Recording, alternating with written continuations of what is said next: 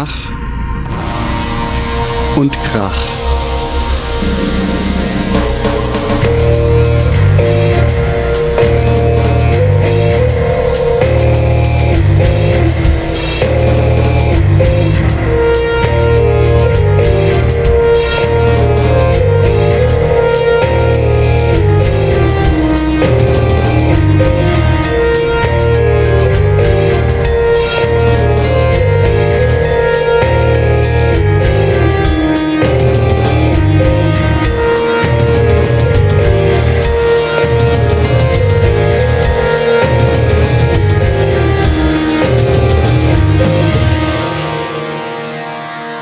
Gespräche Hallo und herzlich über Lärmmusik. zu Ach und Krach, Folge Nummer 29. Hier ist Robert. Monsieur Snittlauch. Und wir haben einen Gast. Ja, hey, ich bin der Finn. Herzlich willkommen, Finn. Freut uns, dass du hier bist und uns. Ich schleppe äh, zurzeit die ganzen Gäste an, gell? Ja, du bist wieder dran. Ja, ich muss mal gucken, ob ich noch wen kenne, der mir einfällt. Ähm, aber genau, du bist. Du schleppst ihn an, weil er jetzt in deiner Band ist, gell? Genau, in beiden sogar. Oder in beiden sogar. Also ich bin äh, praktisch vor einem halben Jahr in Jochens Leben getreten, wenn man so möchte. Über eine Ebay-Anzeige. ja, über eine eBay-Anzeige. Ja, wie viel Äh, hast du bezahlt? Nichts. Hatte schon lange Haare, da war ich noch mehr Kamele wert. Nee, ähm, aber nee, äh, das war eine Bassist gesucht Anzeige vom äh, Axel aus der einen Band. Und äh, dann bin ich über Ecken auch noch in Wommelsberg gekommen und jetzt auch noch hier gelandet. Genau. Ja, super, okay. Ja.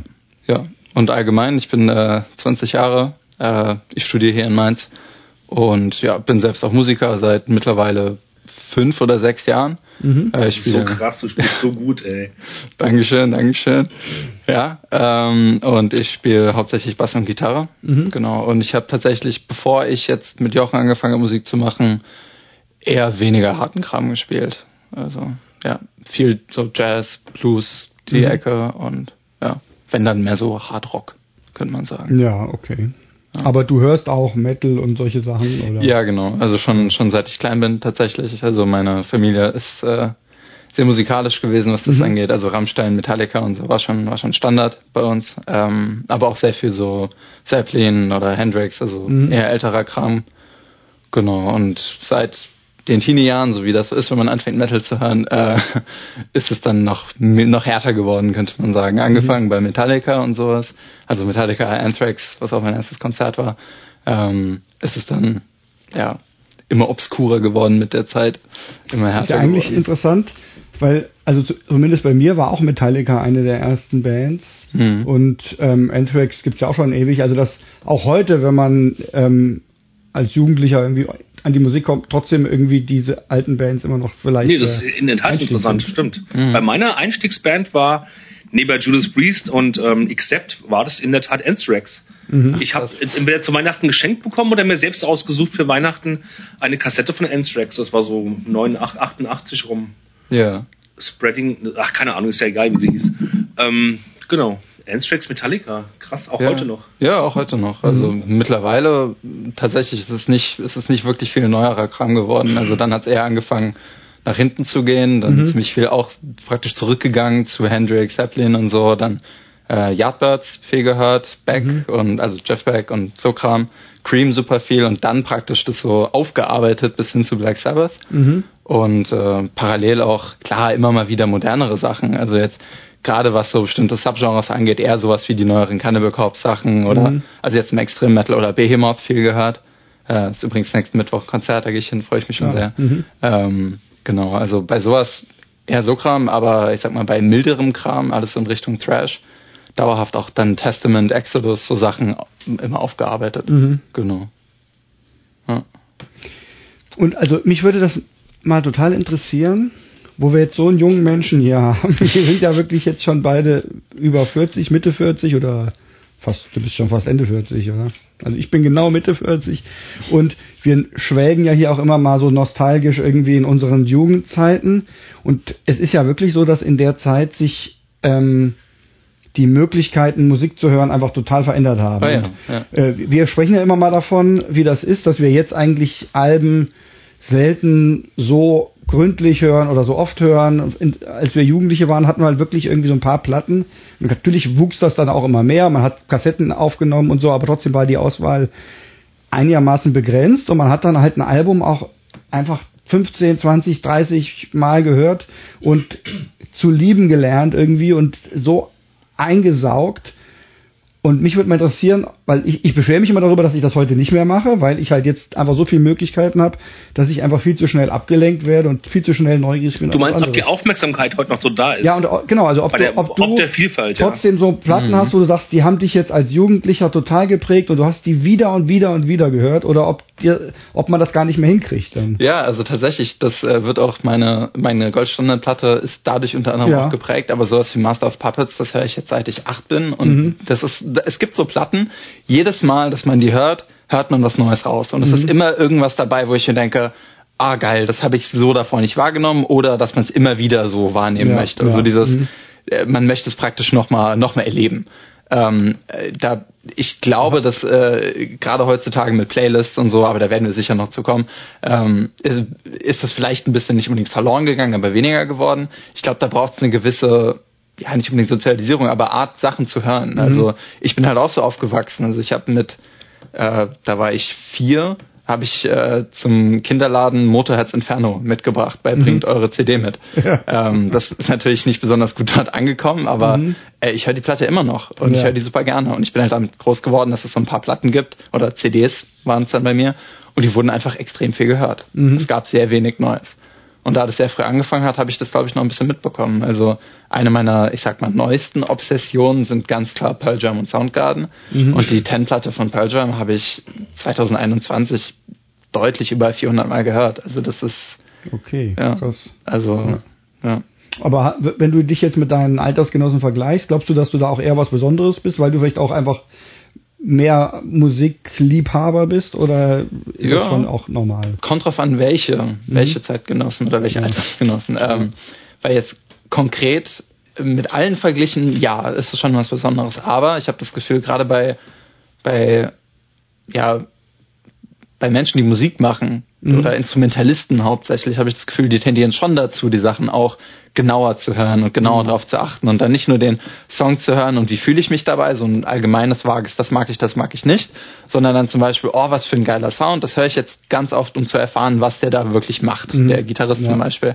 Und man hört natürlich nochmal anders hin, wenn man versucht, sowas rauszuhören. Es gibt natürlich auch mit Leuten, die sehr auf die Poesie hinter Musik stehen und dann zum Beispiel gerade äh, Eddie Vedder, äh, Yellow Ledbetter oder so, versteht man kein Wort. Äh, da kenne ich auch Leute, die hören das hundertmal, um zu verstehen, was er überhaupt sagt. Mhm. So, also, ja.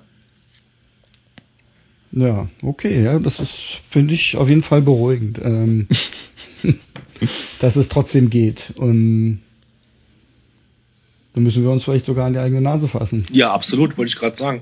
Also ich äh, erwische mich jedes Mal, wenn ich eine Band gut finde, dass ich jetzt die nicht so gründlich äh, durchforste, wie, wie, wie du es gerade beschrieben hast, sondern eher dann bei im Internet schaue, welche Bands sind denn ähnlich, welche Bands kann ich dann noch anreihen und noch Ja, noch, noch, ja, noch vermehren und so weiter. Was ist noch so ähnlich? Was, äh, weißt du, das ist, das ärgert mich auch sehr. Ich, ich, ich merke das ja selbst. Ich würde auch ganz gerne mal mit einem Album, das ich gut finde, noch noch noch ähm, mehr ähm, noch mehr ähm, ja noch äh, noch mehr einfach hören, ja. Ich glaube aber auch, das braucht Aufmerksamkeit, dass man sich dem konkret so zuwendet. Ja, die Aufmerksamkeitsspannung, die ist nicht mehr so. Ja. Ach so, nee, ich meine jetzt die, die Methode. Also man, so. man, man muss sich konkret vornehmen, die Sachen so zu hören. Ja, genau, das Es ist sehr einfach, Sachen in Playlists zu packen und dann die Playlists zu hören. Dann hat man immer eine Stimmung, die verfolgt man. Und wenn man da dann was dazu möchte, es dann fügt fällt man was mir hinzu. verdammt schwer, muss ich sagen, Ja. auf einem Sessel zu sitzen und die Musik zu hören und nichts anderes in der Hand zu haben. Ja. Das wandert immer ein Musikmagazin oder das Handy in die Hand und dann bin ich abgelenkt und dann gucke ich schon irgendwie weiter, was, äh, was es Cooles Neues gibt oder so. Okay, das ist aber mir ganz oft so. Ja. Das ist vielleicht sogar ein bisschen unfair, weil ich habe so, einen so einen kleinen Vorteil. Und zwar, ich wohne ja jetzt in Mainz, habe ich ja früher in Frankfurt gewohnt und ich pendel wirklich ziemlich häufig. Mhm. Und wenn man dann mal so anderthalb Stunden in der Bahn sitzt und nicht wirklich was zu tun hat oder auch nichts machen möchte, dann hört man halt so ein Album auch einfach zweimal durch. Ja, so. das ist eine, gute, Dann macht eine man gute Möglichkeit. und Ja. nimmt sich die Stimmung und nimmt sich das so vor und dann ist das so die Aktivität für da. Man sitzt da, man schaut raus, man hört die Musik. Mhm. Und das habe ich auch bei den Platten hier so gemacht. Das äh, tut sehr gut. Ähm, das ist genau, das kann man sich antrainieren. Mittlerweile auch jede Busfahrt ist da, um Musik zu hören.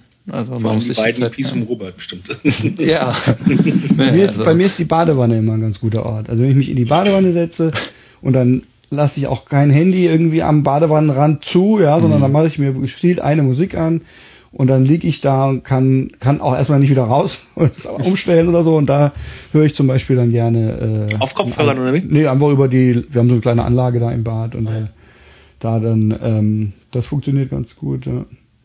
Ja, aber dieser, also ich, ich habe jetzt gerade so eine Gothic Rock Phase. Du hast ja wahrscheinlich auch schon ein bisschen mitgekriegt, dass ich da Death Rock und Gothic Rock, ja, stimmt. Genau. Und ähm, da ist jetzt auch so, also ich, habe ein paar total coole Sachen entdeckt, aber ich habe jetzt auch so einen Ehrgeiz irgendwie. Ich habe mir sogar, habe zufällig, als ich in der Bücherei war, ein- so ein dickes Buch über Gothic Rock äh, gefunden und das lese ich halt jetzt gerade und suche mir dann halt die ganzen Bands raus, die da erwähnt werden und die Liste, die ich bei Spotify habe, die ist jetzt schon so unglaublich lang.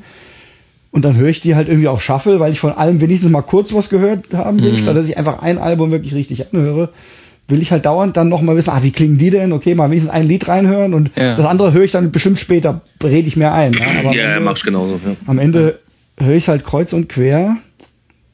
ja, Ähm, es ist schon ja, nervig, aber andererseits ist es ja auch cool, dass das überhaupt geht, ne? dass du so ein Buch liest und kannst einfach fast jede Band, ein paar Sachen gibt's nicht, die Doctors of Madness zum Beispiel findet man nicht, Mhm. Aber das meiste findest du halt, hast es einfach zur Verfügung, ja. Und Redest du von früher Spotify oder generell im Netz? ins, also ich meine jetzt Spotify, aber Ja. auch generell im Netz. Also Okay. sogar tatsächlich bei YouTube gibt's nur auch ein paar Songs von diesen Doctors of Madness, die da irgendwie. Ich kannte die auch vorher gar nicht. Ja. Ja, ich auch nicht. Fand es ziemlich cool, aber. ja, naja. Aber ja, also es ist auch cool, dass das geht, aber es ist irgendwie auch gefährlich, sozusagen, dass man sich was entgehen lässt. Ja. Ja, wobei ich glaube, wenn man den Anspruch nicht hat, wenn man praktisch nicht die Sorge hat, ich muss jetzt alles kennenlernen, sondern sich auch das rausnimmt zu sagen, okay, ich höre halt gerade diese Musik, ich kenne jetzt dieses Album. So selbst bei Künstlern, die ich total liebe, kann Mhm. ich sagen, ich kenne nicht alle Alben. Ja. Und das muss man dann halt auch mit einem gewissen Selbstbewusstsein sagen können. So. es- genau, ich kenn's diesen nicht. Ich kann, ich es kann diese Spannung nicht ertragen. ja. ja, also weißt du so dieses, ich, ich, ich weiß nicht, wie die Ich neuen muss wie Sachen. die erste klingen. Ja, ich, ich, weiß, ich weiß nicht, wie die neuen Sachen von Pearl Jam klingen. So, und ich komme irgendwann dazu, ich arbeite das aber halt von hinten auf Mhm. und es ist total okay. Also ich meine, Ja, ja. Das Weiß muss man echt, man muss im Prinzip aber- lernen, mit diesem Überangebot umzugehen, weil es einfach sowieso zu viel ist, als dass man den Anspruch gerecht werden könnte, Mhm. alles zu kennen. Ne? Ja. Und ich merke auch wirklich, also es ist mir gerade jetzt bei dem Thema so aufgefallen, die Freude an der Musik ist jetzt gerade so ein bisschen verloren gegangen, weil ich irgendwie jetzt gar nicht mehr so, also es hat, hat so ein bisschen überhand genommen, der Ehrgeiz, jetzt da irgendwie den kompletten Überblick zu haben, obwohl ich eigentlich am- angefangen habe, das zu hören, einfach weil ich Spaß dran hatte. Ne? Und dann bin ich halt neugierig geworden, das war ja auch okay. Aber jetzt bin ich an so einem Punkt, wo es fast so ein bisschen kippt in, scheißegal, jetzt will ich einfach nur alles kennen und dann hake ich's ab, so ungefähr. Ja? Ja, ja. Das ist ja total bescheuert, aber... Ja. das klingt wie aus so einem Film, jemand, der so eine Korkwand hat und da so Ja, kleine Pins reinmacht genau, und rote ja. Fäden verbinden möchte. So ungefähr. Ja. Aber du hörst die Musik jetzt schon oder das Interesse ist schon so da, weil du äh, auch, auch Inspiration suchst für deine Band? Für dein Projekt? Ja, also ja, das ist ja, also Schon, ne? schon. Aber das ich ist so wechselseitig. Also ich habe irgendwie halt auch so ein bisschen angefangen bei meinen bei meinem kleinen Projekt da die Musik zu machen, weil ich irgendwie auch gerade in der Stimmung halt irgendwie war. Also es ist so ein bisschen so ein beeinflusst sich gegenseitig. Okay. Ja, ja. Hast du mal reingehört in sein Projekt? Ja, ja. Das sind halt jetzt so Demo-Songs, jetzt arbeite ich gerade an anderen, wo ich denke, die sind vielleicht noch besser, aber es ist natürlich ja auf einem Anfängerniveau. Aber Ah ja. gut, es soll auch Lo-Fi sein. Also ich habe schon auch den, ich, also ich sag mal, ich verbringe die eine Hälfte der Zeit damit, das, was irgendwie gut klingt, extra irgendwie so ein bisschen Lo-Fi-mäßig zu reduzieren. Ja, wenn so, was weiß ich, die, die Drums, die der Drumcomputer ausspuckt, extra ein bisschen schief zu machen Ja. und ein bisschen zu verzerren und so. Und die andere Hälfte der Zeit versuche ich zu vertuschen, dass ich sowieso nicht besser kann. Ja. Das sind so die zwei Komponenten, ja. Ähm, aber ja. Ja, dazu kommen wir später, glaube ich, auch noch bei deiner Frage. Ja, das kann so sein. Da geht es auch darum, ja. Ja. Sollen wir einfach mal mit dem ersten Album anfangen? Sehr gerne.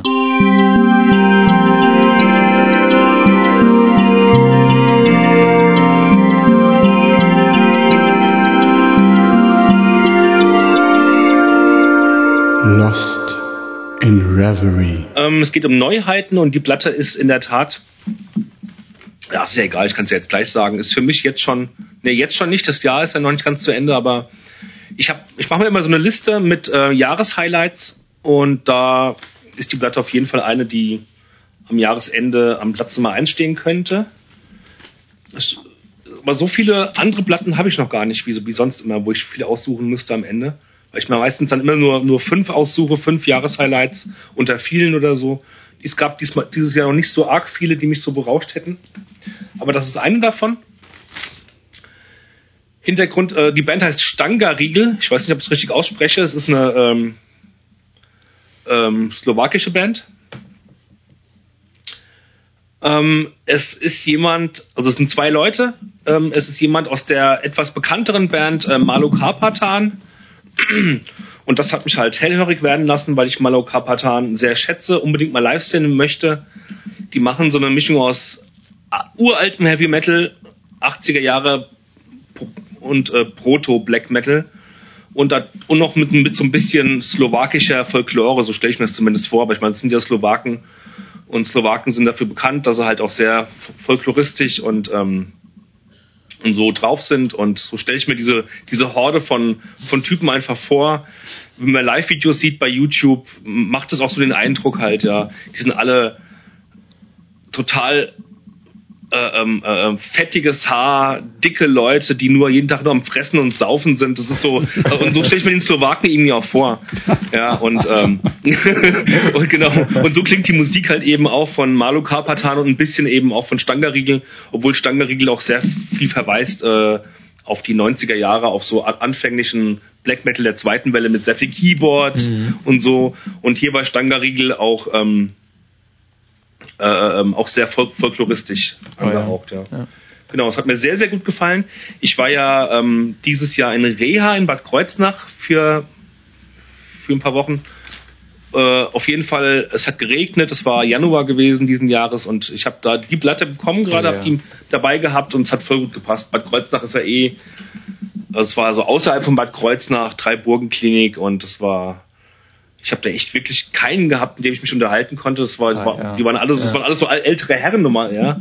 Und äh, ich habe die Platte gehört draußen bei jedem Wetter und es hat mich ziemlich gekickt. Das ist echt das perfekte Setting, ja. ja. Nach einem kalten Januarwetter. Und Kreuznach hat, ich mag Kreuznach nicht. Das hat, Kreuznach hat so eine komische, erzeugt in mir eine komische Stimmung. Meine Schwester wohnt lange in Kreuznach. Ich habe mit Kreuznach also mein Leben lang irgendwie was zu tun gehabt und mir gefällt Kreuznach nicht. Es hat komische Vibes da auf jeden Fall. Mhm. Mhm. Ja, und ähm, das hat irgendwie voll gut gepasst alles zusammen. Geil.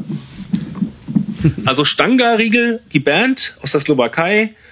Album, es gibt nur eins, äh, das jetzt Anfang des Jahres rauskam, äh, Na Sever Sritska oder so ähnlich. Und der Song heißt, wo ich butcher das jetzt bestimmt. Der äh, dritte. Der dritte, der dritte Song der Platte. Hivitzne ohne Nat Koso Drefi Ninami. Ja. Kurze Anekdote. Ich habe mal gehört, dass der Präsident von Slowakien, kann aber umgekehrt sein, immer wieder Post, also offizielle, hochoffizielle Staatspost von anderen Präsidenten oder Staaten kriegt, die an den Präsidenten von Slowenien eigentlich gehen sollen. Und um, oder umgekehrt. Kann vorkommen, ja. ja, weil kein Mensch kann die zwei auseinanderhalten irgendwie und selbst sozusagen, keine Ahnung, irgendwelche Botschaften schicken an, den falschen Präsidenten. Das, weiß ich das ist ja genial. ja. Sollen wir den Song erstmal hören, bevor ja, wir was dazu gerne. sagen? Okay. Ich, sagen. Das heißt, wir unterbrechen kurz die Aufnahme aus äh, rechtlichen Gründen, hören den Song und melden uns gleich wieder mit unseren Rückmeldungen dazu. Achso, kurze, kurze Anmerkung ja? noch dazu. Den gibt es nur auf Bandcamp und YouTube ja, zu hören, nicht auf Spotify. Genau, deswegen Leider, suche ich ja. hier umsonst gerade. Ja, genau. Ähm, genau, den gibt es bei Bandcamp. Ich verlinke wie immer die, ähm, die Platten in den Show Notes. Bis gleich. So, wir sind wieder da. Also ich verspreche dem Zuhörer auf jeden ja. Fall, dass ich nächsten, in der nächsten äh, Ausgabe oder Folge kein Black Metal mitbringe. Mal nehme ich ein, dass ich letzten letzten Sendung nur Black Metal mitgebracht habe. Oder zum Teil. Ja. Und das, ähm, ja. Ja, muss ich mal ändern. Ich meine, in der Summe ist es dann trotzdem abwechslungsreich, was wir so haben, finde ich. Aber das stimmt. Ähm, ja, ist schon viel, aber gut. ja. ja heute bilde ich auf jeden Fall das Gegengewicht zu euch ja. beiden. Ja, das stimmt. Das stimmt. Ja. Also, ja, ich habe mich echt gewundert, ähm, dass, dass du diese Platte mitgebracht hast und wahrscheinlich ja so gut findest. Ich habe dran gedacht, an unsere letzte Sendung, da hatten wir ja Iron Maiden und da gab's diesen, ich glaube, so ungefähr drittletzten Song, Mhm. wo du explizit gesagt hast, dass der dich besonders genervt hat, weil der so folgig ist. Genau. Und ich finde, das hier ist eigentlich total ähnlich. Also ich habe da total oft dran gedacht. Natürlich ist das Soundgewand anders, aber wenn man das jetzt nicht mit diesem Black Metal-artigen Gesang hätte, nicht mit diesem dreckigen Sound, ähm, finde ich, geht es echt in eine ähnliche Richtung. Und generell meine ich, dass du oft schon gesagt hast, dass du, wenn du so, wenn so Folk-Elemente ähm, in der Musik sind, dass du das oft nicht so abkannst. Ähm, deswegen hat es mich gewundert, dass du es in diesem Fall dann anscheinend doch äh, magst. Genau. Und das wollte ich vorhin schon, als wir den Song gehört haben, kurz kurz erklären und dachte mir, spar mir das auf, für wenn die Rekordtaste wieder gedrückt ist. Ähm, ist gar nicht so schwer, weil ich habe mir darüber keine Gedanken gemacht, aber es fühlt sich richtig an und wenn ich sage, ähm, ich mag eigentlich überhaupt keinen Folk. Also ich mag amerikanischen Folk und Liedermachermusik schon mal ganz gerne, aber es geht ja jetzt hier so um europäischen Folk oder was. Ähm, eigentlich mag ich es gar nicht so sehr. Vor allem Dingen, wenn er, wenn er, wenn er, wenn er wie bei dem Iron Maiden Song sehr gut produziert ist und so. Ah. Da bin ich schnell draußen. Und er muss mich ja auch berühren oder so. Und bei der Band klingt das erstens vielleicht, weil ich gerade eh ein Faible für ähm, sagt man Ostblock? Keine Ahnung. ähm, es ist ja kein Balkan mehr. Ähm, Ja, Slo- ich- ich was, was, ja. was ist das? Keine Ahnung. Ähm, ich habe gerade ein Faible dafür. Ich war ja letztens in Prag und ich mag diese Kultur da und so. Ähm, ähm, und die Mentalität irgendwo auch, die ich dann noch am Kennenlernen bin, wie der Slowake so drauf tickt, weiß ich noch gar nicht, außer bin ich mir das fressen, habe ich gehört. ja, das war jetzt ein Klischee bestimmt. Vielleicht ist da was dran, aber ja. Ich habe auch gelesen, dass der Slowake sehr nachtragend sei. Was, aber das kann man ja wohl nicht auf jeden Menschen Nee, ich meine, betrachten. äh, solche Formulierungen mit der so und so ist, ist so und so, äh, Ja. der Deutsche ist dies, der Amerikaner ist das. Da ist immer ein bisschen was dran vielleicht, aber das ist schon sehr Ah, pauschalisiert. Das ist doch, ja, naja. Genau. Gut, aber ja. Aber ähm, zurück zum Thema. Ähm, aber da ist es authentisch, es ist irgendwie stimmig. Es ist auch ein bisschen, vorhin hatte ich das Wort dazu gehabt, jetzt ist es mir entfallen, ähm, so ein bisschen kauzig und speziell irgendwie. Ja, es ist nicht so so dieser Riverdance äh, äh, äh, Kack, den ich äh, ich will nicht sagen, dass was Maiden das so gemacht hat, aber so es gibt für mich ganz krasse Unterschiede und es kann auch sehr schnell kippen in gefällt mir gefällt mir gar nicht so. Lorena McKennitt ja. und so, das damit kann ich nichts anfangen, aber das da berührt es mich einfach irgendwie. es gibt doch auch so andere Black Metal Bands.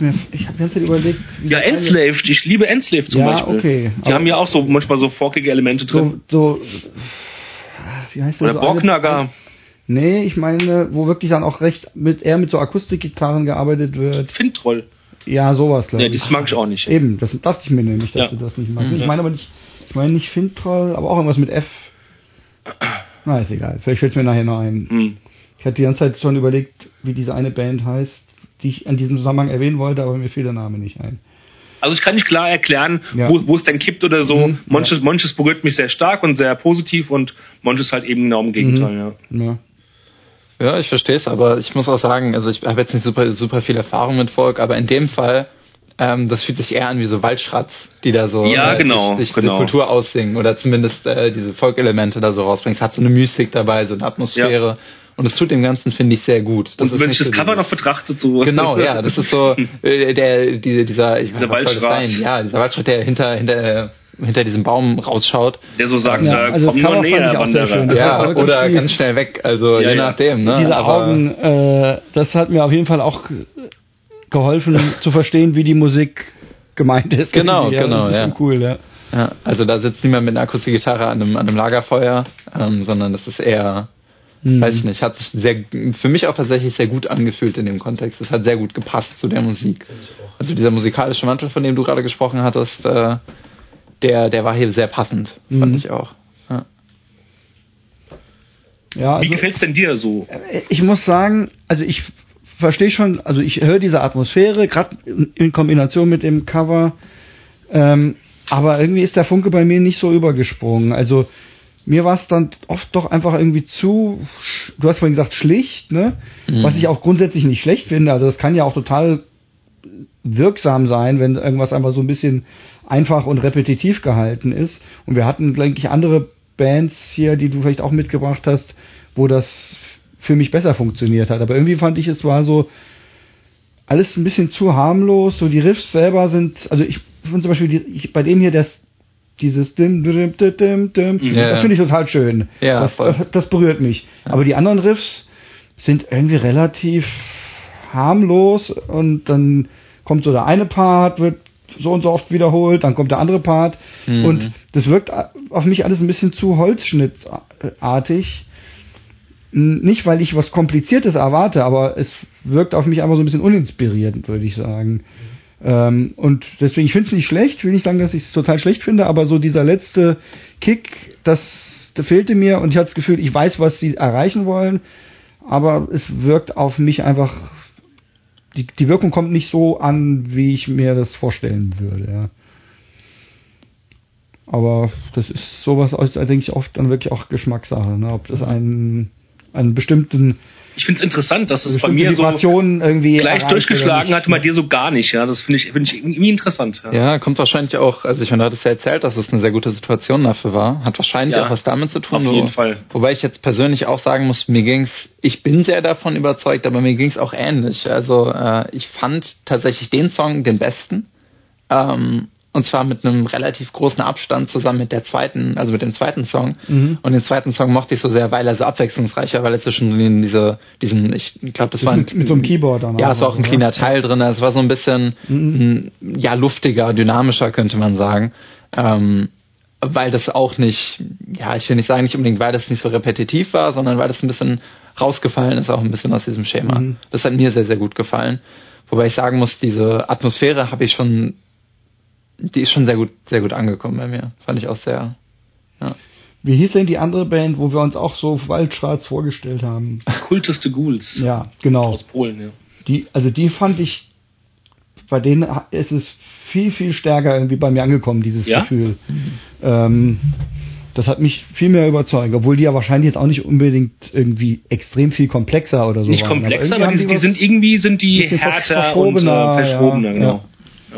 Das sind die viel direkter, aber die da, da soll es ja auch drum, ein bisschen drum gehen, um, um ihre Liebe zu 90er Jahre Black Metal, der ja auch sehr, sehr simpel war. Mhm. Ja. Ja. Es gab diesen, diesen, diesen äh, Keyboard-Teppich und der hat äh, die Hälfte des Ganzen ausgemacht, ja. Hm. Also mich hat die Platte voll überzeugt. Ich mag kein 90er Jahre Black Metal. Und ähm, wie du schon sagtest, vielleicht liegt, liegt der Hund ja darin, darin begraben, dass, dass, dass mich irgendwie gerade in der Reha so abgeholt hat, diese Ja. Musik. Ja. Weil also aus persönlicher Erfahrung mich hat's abgeholt, als ich in der S-Bahn saß und es vorher hat geregnet hat Mhm. und ich rausgeschaut Ja, ja. habe aufs Feld. Und das war genau die Stimmung. Also eine ähnliche Stimmung wie die, bei der ich früher Börsen plötzlich richtig geil fand. Also so irgendwas äh, Düsteres, was da Ja. so geweckt wurde. Und das kam dann sehr gut raus. Davor bin ich auch nicht so ganz warm damit geworden. So in der, in der Stadt, sage ich mal, beim Einkaufen oder sowas. Mhm. Nicht so die Stimmung, aber da was dann passend. Übrigens, kleiner Trivia-Fact, ich habe nachgeschaut, woher der Name kommt. Mhm. Und es ist wohl eine äh, nicht sehr bekannte Steinformation. Äh, die heißt Stangerriegel Mhm. und es ist in so einem äh, Chemnitzer, in den Chemnitzer Bergen in der Slowakei, östlich von Ah, ja. Bratislava. Okay, ja, das passt Also, ja, das, Dass das dann auch so ein Naturphänomen dort ist. passt interessant, interessant, okay. ja. also Mhm. die Naturverbundenheit liegt schon Ja. im Namen, Ja. sozusagen. Ja. Ja, es ist schon, also so als Konzept schon cool. Also ich will es gar nicht irgendwie jetzt total schlecht machen. Ich mag Aber auch so den Gesang fehlt, Fehlt total. irgendwie bei mir einfach so das letzte äh, Gefühl. Ja. Nö, das hat's bei mir. Ja, das ist ja auch. Mhm. Ich bin ja nicht hier, um, um die Platte irgendwie euch ähm, Zu verkaufen. zu verkaufen oder so. Ja, Ja, ja, ja. Mit mir hat die was gemacht und ähm, genau. Ich mag auch diesen verhuschten Gesang. Der, der ist so schön verhallt und hintergründig. Und irgendwie bilde ich mir auch ein, wie, wie, ich, wie ich vorhin schon sagte, sowas Slowakisches durchzuhören. Aber das Mhm. ist wahrscheinlich einfach nur Einbildung. Ja. Das könnte ja auch aus Polen kommen, genauso, ja. Und Ja, wer weiß. Ja. Interessant fand ich tatsächlich, du hast ja das schon erzählt, der eine der Musiker ist schon relativ, der ist schon in anderen Projekten auch Mhm. bekannt. Aber ähm, ich hatte es vorhin schon beim, beim Hören kurz, kurz angesprochen. Der Sänger, das scheint sein erstes Projekt zu sein. Und äh, das Okay. ist, der, er er ist praktisch zum Beispiel, also bei Metal Archives zumindest eingetragen als Schlagzeuger und Sänger. mhm. und keine andere Band. Und keine andere Band. Genau, ah, ja. also ah, vielleicht ist es der, der eine Musiker, der schon Erfahrung hat und sich einen äh, Bekannten oder alten Freund geschnappt hat und gesagt hat, komm, äh, wir haben doch früher diese Musik gehört, lass uns das mal ein bisschen mhm. nochmal zusammen channeln und da so ein Album draus zu machen oder ein Projekt. Und sind die nur zu zweit? Oder? Ja, genau. Ah, okay. Und genau, der eine, der schon Erfahrung hat, übernimmt alles. Also Bass, Schlagzeug, Synthesizer und, mhm. Oder Keyboard, Pads, was auch immer. Also der hat mir auch die Sachen zugeschickt. Ich habe dir, ich habe extra noch dieses, diese Außenhülle, diese, na, dieses Kuvert, Kuvert habe ich mal yeah. aufgehoben. Mhm. Geil. Mit slowakischen Briefmarken. Ja, ja, genau. ja, cool. Ja. Also sowas ist dann auch cool, ja, wenn das dann wirklich so einfach authentisch sowas mag ich mit der Hand geschrieben bei dir ja, ankommt. Genau. So, ja. Persönlicher Touch. Ja, für mich wäre es das. Gut. Dann hören wir jetzt unseren ersten blinden Song. Das macht immer Spaß. Ähm, für alle neuen Hörer, falls es welche gibt, wir hören jetzt einen Song aus einer sehr großen Playlist blind per Zufall, gucken also nicht, was es ist, reden darüber und lösen dann erst auf, was das wohl gewesen sein könnte. Ihr könnt den Song, wenn ihr Lust habt mitzuraten, einfach ähm, den Link, den ich in die Show Notes tue, bei Spotify rein kopieren ins Suchfeld und dann kommt der Song. Ähm, ihr dürft dann halt auch nicht hingucken, was da läuft, wenn ihr es so machen wollt. Aber sonst könnt ihr euch auch einfach beömmeln über das, was wir jetzt hier labern. Bis gleich.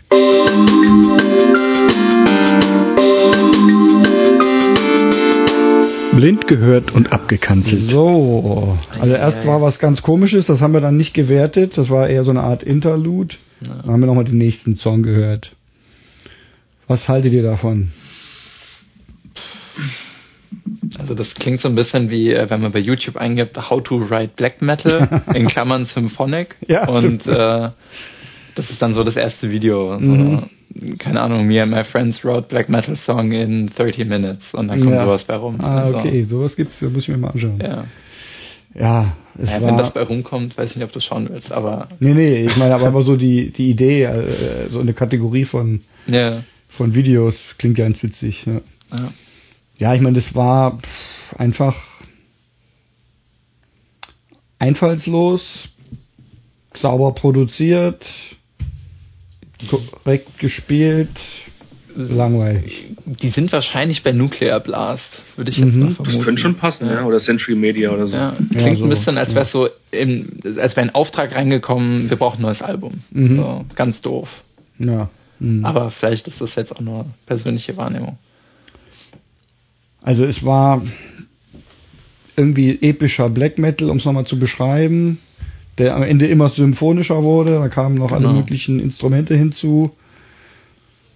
Und der Gesang war generisch, aber auch nicht besonders erschreckend irgendwie, ne, oder besonders boshaft, sondern mhm.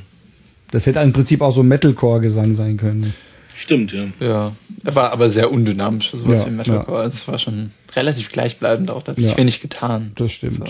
Was ja an sich in dem Genre jetzt nicht schlecht oder ungewöhnlich ist, aber mhm. hätte in dem Kontext vielleicht sogar gut getan, um dem Ganzen noch eine Note zu geben. Ja. So. Dann zwischenzeitlich wird das Ganze aufgelockert durch so ein Cradle of Filth Part, also so ein, mhm. so ein, so ein, wie aus einem Gruselfilm irgendwie, so einen genau. ruhigen, unheilvollen Part, den sie da eingebaut haben. Genau. Ja. Wieso Halloween Black Metal? Halloween Black Metal. ja. Also nicht die Band Halloween. Ja, ja. ja, ja schon klar, schon klar. Äh, Gott bewahre. Also für mich war es auch allein von der Produktion her überhaupt nicht mein Ding. Mhm. Ja. Meint ihr, es ist eine berühmte Band oder meint ihr, es ist Es muss keine berühmte Band generische sein. aus der zweiten Reihe, die das. Ja, das könnte wirklich eine Band sein, die ich zwar auch kenne, aber die jetzt nicht in der ersten Reihe mitspielt. Das glaube ich jetzt nicht. Ja. Also es waren weder Vertain noch Dark Funeral. Ähm, ich würde mich, aber mich würde interessieren, aus welchem Land die kommt. Ich habe getippt, äh, es klingt irgendwie klingt das die von der Machart her klingt das deutsch. Also ich habe auch, ich hatte am Anfang ähm, erst gedacht, dass er Deutsch singen würde, mhm. und dann war es aber Englisch. Aber das könnte schon sein, dass der auch so einen deutschen Akzent irgendwie hatte, ein bisschen. So Thüringen. da haben die Klöße durchgeklungen. Nee, aber tatsächlich, ich würde jetzt nicht sagen, es ist eine, eine berühmt-berüchtigte Metalband, mhm. ähm, die man so kennt. Aber ich würde schon sagen, eine, die versucht, eher zugänglich zu sein Ja, bei dem, was sie Fall, tut. Genau. Eine breitere Masse anzusprechen. Genau, also das ist sowas, das schon eher so die, die dunklen Kinder auf dem Schulhof hören Ja, äh, genau. und sich äh, Ja. da eher verorten. Das ist jetzt nicht unbedingt was, wo ich mir wirklich denke, okay, das ist ein Subgenre, das so speziell ist, Mhm. das hören wenige und das ist praktisch aus, aus äh, ja, ich sag mal, Kann sowas auch Dimmu Borgir sein? ja, ja, von sowas könnte das schon inspiriert Ja. sein. Das war auch. Inspiriert auch meinst du jetzt? Oder Nee, könnte ja, das keine Ahnung, ob die das sein können, aber so in die Richtung gehen die schon. so in die Oder? Richtung gehen Ja, die auch, genau. genau. Ob die jetzt die Stimme oder so jetzt genau passt, das kann ich nicht beurteilen. Nee, also das sind sie glaube ich nicht, aber in die Richtung geht's auf Sowas, jeden Fall. Ja. Na, ich guck mal, was es Ja. war. Äh, so, äh, wir hatten gerade eine kurze Auf Audioaufnahmeunterbrechung, aber wir sind wieder da. Die Band heißt, ja, vielleicht, ich weiß nicht, ob man das, ob man das vielleicht Sail oder Sai ausspricht. Es schreibt sich S-A-I-L-L-E. Nie von gehört. Äh, so, irgendwas ist hier nicht in Ordnung mit unserem Aufnahmegerät. Jedenfalls kommt die Band, hier steht Netherlands, Spain and Belgium. Und sie haben nur 359 Hörer. Aber, nicht so viel, Robert. Äh, nicht so wenig, meine ich, Robert. na doch, das Ja. ist schon wenig. Insgesamt zur Zeit nur 60. Ähm, sie schreiben, they built a firm reputation for their impressive live performances on festivals all over Europe. Okay. Naja, im Vorprogramm wahrscheinlich. Aber gut, ähm, Hast du den Namen schon genannt? ja. Ja. Äh, jetzt läuft's wieder. Sehr seltsam. RAM habe ich hier. Das ist gut. Ich habe 14 Gigabyte RAM frei. Daran kann es nicht liegen. Das hat vielleicht Knapp. irgendwie was mit einem Audio-Device zu tun. Ja, wenn Spotify die falsche Audioberechtigung hat, sozusagen, die sich dann sowas. den Weg gehen. Das ist aber sonst nie passiert. Das ist irgendwas Neues. Ja. Gut, aber jetzt läuft's wieder. Also wir müssen aber nur wissen, dass man nicht bei Spotify rumdrücken darf, während man spricht. Ja, gut, also das denke ich, mehr gibt's dazu nicht zu sagen wahrscheinlich. Ähm, Ah, okay. Die Grünen da, ja? Nee. Aber auch von geht's ja auch so. Warum du die hergeben? haben aber immerhin, guck mal, äh, Ja. eins, zwei, drei, vier Alben schon raus. Oh, krass. Ja. Fünf. Genug Material. Fünf Alben schon. Ja. Wow. Aber das wirkt irgendwie komisch. Also wenn sie angeblich schon eine Reputation haben und schon so viele Alben und dann doch so wenige Hörer. Ich meine, eine Reputation unter 300 Leuten, lohnt sich das da überhaupt drauf zu schreiben? Sagen wir mal so, vielleicht ist das ihre Eigenwahrnehmung. Hm. Die haben vielleicht auf ein paar Festivals gespielt. Wobei wir uns, oh, wobei, na gut, wir hatten jetzt mit den, wir hatten letztens auch uns gewundert über die Zahl von Hörern, die da stand. Ja. Das hat sich ja, glaube ich, haben wir dann ja aufgeklärt. woran das Ja, ja. lag. Da hatte nämlich eine sehr kleine Band sehr viele Hörer. Aber da haben wir festgestellt, dass es einfach noch einen anderen Künstler des gleichen Namens Ah. gibt. Und manchmal sind die bei Spotify dann unter Stimmt. einem irgendwie. Ja. Aber hier umgekehrt haben sie eher zu wenig Hörer. Ja, aber also auf, auffällig gut produziert, würde ich sagen. Ja, also, schon, ja. Aber dazu kommen wir später auf jeden Fall auch noch. Okay. Bei der bei deiner Frage. Ja, ja. Definitiv. Gut, dann würde ich sagen, kommen wir erstmal einfach zum nächsten Album. Ich würde mal eine rauchen Also du willst rauchen. Dann machen wir mal Pause und dann geht's weiter.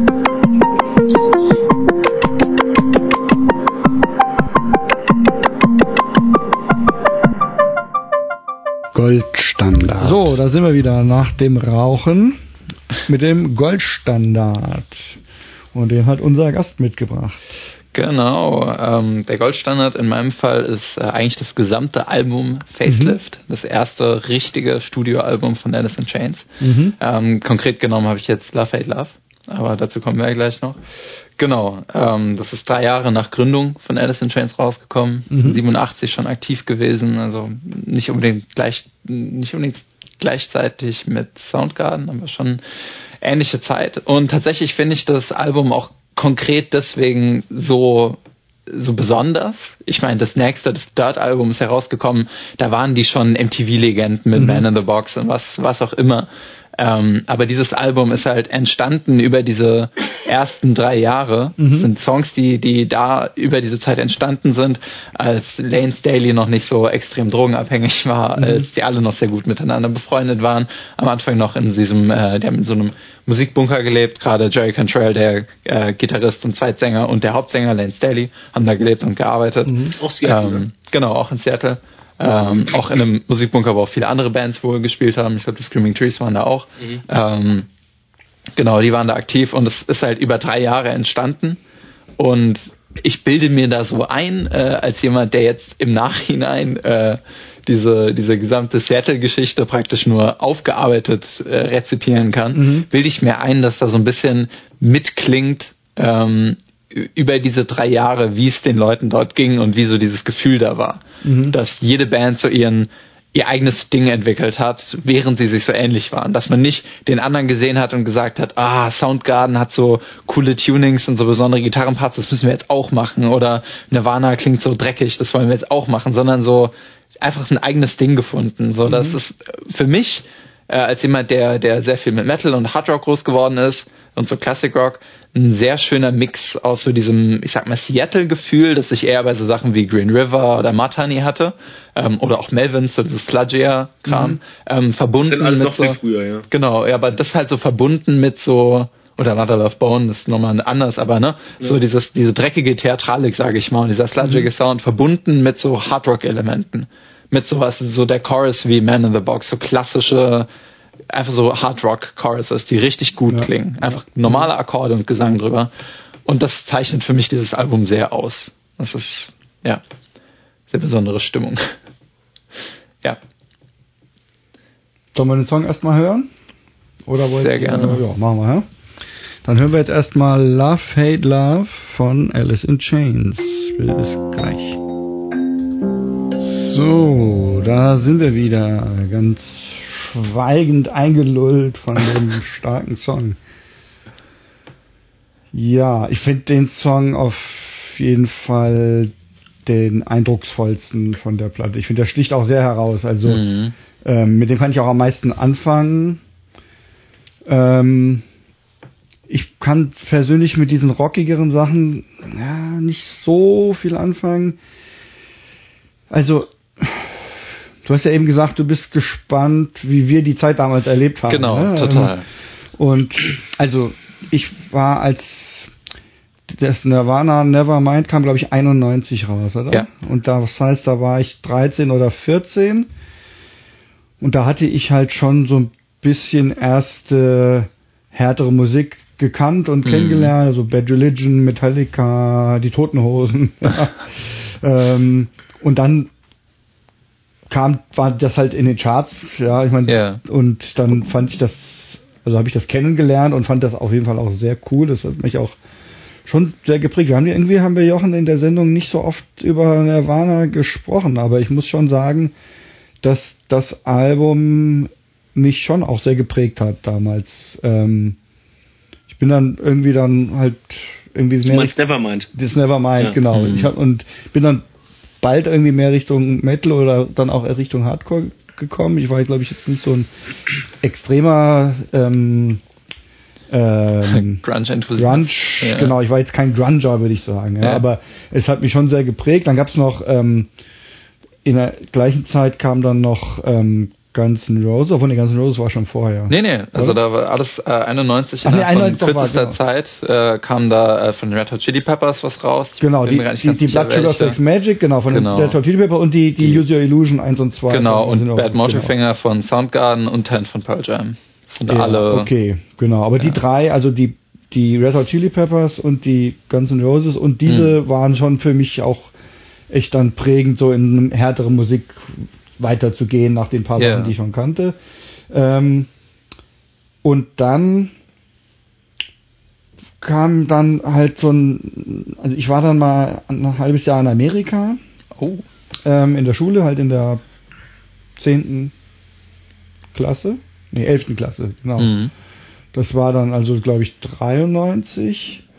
Und ähm, da war mein Gastbruder auch so, ähm, der hat, die, die nannten das Alternative Music. Genau. Und der hat, also der war Fan von Grunge, aber auch so ein bisschen Industrial und so. Und da habe ich dann also um 93 aber auch noch ein paar Grunge-Bands mehr ähm, sozusagen dann in mein Portfolio aufgenommen, sage ich mal. Okay. Ähm, und gehört also Pearl Jam und Stone Temple Pilots. Ich weiß nicht, Dinosaur Jr. sind nicht aus Seattle, oder? Soweit ich weiß nicht, aber ich kann ja nicht sagen, wo die herkommen. Ja, naja, jedenfalls, die gehörten auch noch so dazu. Ja, und dann das, das erste Radiohead-Album war da dann gerade ganz neu. Das gehört auch noch mit in diesen Dunstkreis. Naja, Radiohead. das, erste, ja? das erste Album. Ja. Das war auch so, also was die, diese Leute, die zu der Zeit da Ja, also Alternative gehört haben. Das ist doch das heutzutage so der 90er Alternative Rock Ja, ist so, da ist Ja, alles okay, da aber dabei. ich verbinde jetzt Also- aber nicht äh, Radiohead irgendwie mit, mit der Grunge. Nicht mit Grunge, nee, nee, nee, Nee, aber das war So was, was im College-Radio war eins, gelaufen ist. eins Ja. dieser Alben, die wir da viel Okay. gehört haben in der Zeit, deswegen Ja, erwähne ja, ich das nur. Naja, aber irgendwie war Alice in Chains nicht dabei. Ähm, Ja. ich, also ich kannte die schon den Namen nach oder hätte auch bestimmt sagen können, dass die auch zu dem Grunge-Phänomen gehören. Aber ich glaube, wir hatten einfach keine CD von denen. Das ist so einfach ist es, ja. äh, Man hatte halt einfach nur irgendwie so ein Stapel CDs und da war sie halt nicht dabei. Und ich habe die dann später irgendwie dann mal kennengelernt, aber nie so ähm, intensiv jetzt irgendwie gehört oder so. Es war immer so, dass ich dann, weil dann habe ich auch schon eigentlich keinen Grunge mehr gehört. Dann war es eher so, ach ja, stimmt, die gibt's ja auch noch, wie klingen die Mhm. eigentlich, mal kurz angehört oder so, ja. Und ich meine, ich weiß auch oder habe auch gelesen, dass die sich ja auch eigentlich gar nicht als Grunge-Band verstanden haben oder dieses Ja. Label ihnen eigentlich eher von der Presse aufgedrückt wurde. Genau. Ne? Und ja, ich ist auch, bei den wenigsten so. Genau, Das ist eigentlich letztendlich- ja. ähm, bei den wenigsten oder wenn man jetzt irgendwie Nirvana als Prototyp vom Grunge verstehen würde, dann würde ich sagen, klingt das schon sehr anders. Ja? Ähm, also es hat ja nicht gar nicht so dieses Punkige, was Genau, ich eigentlich irgendwie so ein ja. bisschen als als Ursprung jetzt interpretieren würde. Und ich finde, es ist halt, also ich finde, sie haben wirklich einen sehr eigenen Sound. Und da sind ganz viele Elemente drin, die irgendwie auf eine ganz individuelle Weise zusammengefügt sind. Genau, ja. Ähm, es ist wirklich eine, eine ganz eigenständige, interessante Musik. Aber, also ich, ich finde es ja eigentlich gut, nicht in Schubladen zu denken. Aber trotzdem, wenn ich es Mhm. höre, habe ich so ein bisschen das Problem, dass ich nicht so wirklich eine emotionale Schublade, sage ich mal, habe, mit der ich das hören kann. Also für, für so einfach, sagen wir mal so, Hardrock, den ich mir vielleicht mal anhören würde, wenn ich irgendwie, keine Ahnung, bei gutem Wetter mit dem Auto fahre, wo ich einfach irgendwie so ein bisschen dicke Hose Musik hören will oder Ja. so, dafür ist es zu schwer, ja. Aber für jetzt Musik, die so richtig depressiv und schleppend ist, also der Song hat natürlich was sehr, sehr Ja, Emotionales total, und, total. und Schleppendes, aber die anderen Songs sind dafür dann oft doch auch wieder zu rockig irgendwie für mich, dass ich sagen würde, ich höre das jetzt, wenn ich irgendwie so eine ganz schwere Musik brauche, ja, oder es hat auch was Depressives, aber so wie Pearl Jam ist es dann auch wieder nicht, dass man so richtig irgendwie traurig bei Liebeskummer es anmachen Genau. würde. Also es, es passt irgendwie in keine richtige Schublade für mich, wo ich denke, dass diesen Nerv, diesen emotionalen Nerv trifft's bei mir. Dadurch habe ich nicht so den Zugang, aber ich höre schon, also ich finde es schon faszinierend. Ich finde auch, dass sie das und auch, äh, also es hat ja auch fast schon so teilweise finde ich was so ein bisschen Vorreitermäßiges von so von so New Metal, wenn diese diese tiefer gestimmten langsamen äh, Gitarrenriffs, die könnte Ja. man auch mit mehr so einer ein bisschen Hip Hop artigen Beats spielen und diesen Sound und dann wäre das würde es fast in die Richtung ein bisschen gehen. Ähm, aber von allem hat es irgendwie was und trotzdem ist es nichts davon richtig, sondern es ist eine eigene Sache und das finde ich auch toll, dass es, dass es so eigen ist. Und trotzdem weiß ich nicht so richtig, in welcher Stimmung ich es mir anstellen würde. Ich würde es mal so sagen. Ja, verstehe ich. Das ist tatsächlich so dieser, dieser Reiz, den ich darin sehe, dieses, Ja. dass, dass, dass da so viel Individuelles durchscheint. Dass, äh, dass man jetzt zum Beispiel nicht sagen kann, zum Beispiel Louder Than Love von, von Soundgarden, selbe Stimmung wie Alice in Chains, sondern Mhm. dass es, obwohl es selbe Szene ist und selbe Zeit, sondern es ist, nein, nicht ganz selbe Zeit, aber ähm, es ist überall so was Eigenes dabei. So, Ja. das sind halt, ich muss auch sagen, das verstehe ich total. Ich, es gibt auch keine Songs von Alice in Chains, wo ich jetzt so konkret sage, das ist so eine typische Alice in Chains Stimmung, die höre ich dann, wenn ich, wenn ich mich Mhm. so und so fühle, Ja. sondern die höre ich praktisch, weil ich die Künstler so, so sehr Mhm. einfach toll finde. Und das ist auch so eine Band, wo ich alle bis auf den Schlagzeuger, äh, weil ich den halt nicht gut kenne, Sean Kinney, der, keine Ahnung, ähm, weil ich einfach alle, alle Musiker dabei total toll finde und idolisiere. Mhm. Sogar den, sogar den alten Bassisten, der da noch mitgemacht hat und dann gestorben ist irgendwann. Mhm. Also, ja. Jochen, bei dir? weiß gar nicht, wo ich anfange. Ich finde es immer ein bisschen unfair, dass der Robert sofort irgendwie das Ganze einleitet und, und seinen Senf dazu abgibt, weil äh, das ist ja so eine, so eine ganz gute Brücke, die er dann, dann schafft, von wegen, äh, so, wir haben den Song jetzt eben gehört und ich finde, okay. er, nimmt, er nimmt, nimmt, schon so viel vorweg, was ich auch sagen wollte. Okay, aber du hast bestimmt auch schon mal angefangen. Ja, natürlich. Außerdem war ja so ein gewisses Schweigen und ich wollte dann, hm. dass es weitergeht. Okay, ähm, ja klar. Bei mir ist es so, ähm, ich habe Alice in Chains erst später lieben gelernt. Und zwar mit dem Dirt-Album. Das erste Album hier, das kenne ich gar nicht so genau. Da kenne ich die ersten drei Songs. Das sind ja alles Hits gewesen. Ja. Vielleicht sogar Single-Auskopplungen. Ja, ja, ähm, und der Rest des Albums, muss ich ganz ehrlich sagen, der hat sich jetzt bei den Vorbereit Vorbereitungen zur Sendung so ein bisschen ähm, mir erschlossen. Und da habe ich meine eigenen Hits raus rausgehört. Das waren unter anderem äh, Bleed the Freak und I Can't Remember. Finde ich ganz, ganz stark. Ähm, jetzt, ah, wo ich den Song nochmal gehört habe, zum zweiten Mal, ähm, diesen Hate Love, äh, Love, Hate Love, finde ich ihn auch super stark, aber eigentlich war von den unbekannten Songs mein Favorit auf Anhieb I Can't Remember. Aber gut, so ist es halt. Ja, ja. Also ich, für mich äh, habe ich auch auf Vinyl, ist die Dirt-Platte, die, die Nachfolgeplatte, die eigentlich wichtige Platte, die mich all die Jahre begleitet hat. Und äh, da ist für mich auch so ein Lied drauf, so Rooster, glaube ich. Oder mhm. hier kommt so Rooster. Ja, Rooster. Rooster. Rooster. Das ist für mich so der Typ, der typische, das sind so die typischen äh, Alice in Chains Vibes, die ich äh, mit der Musik verbinde von Alice in Chains und die sind total düster und schon runterziehend. Und das yeah. ich verbinde mit Alice in Chains schon sehr schwere, melancholische Musik.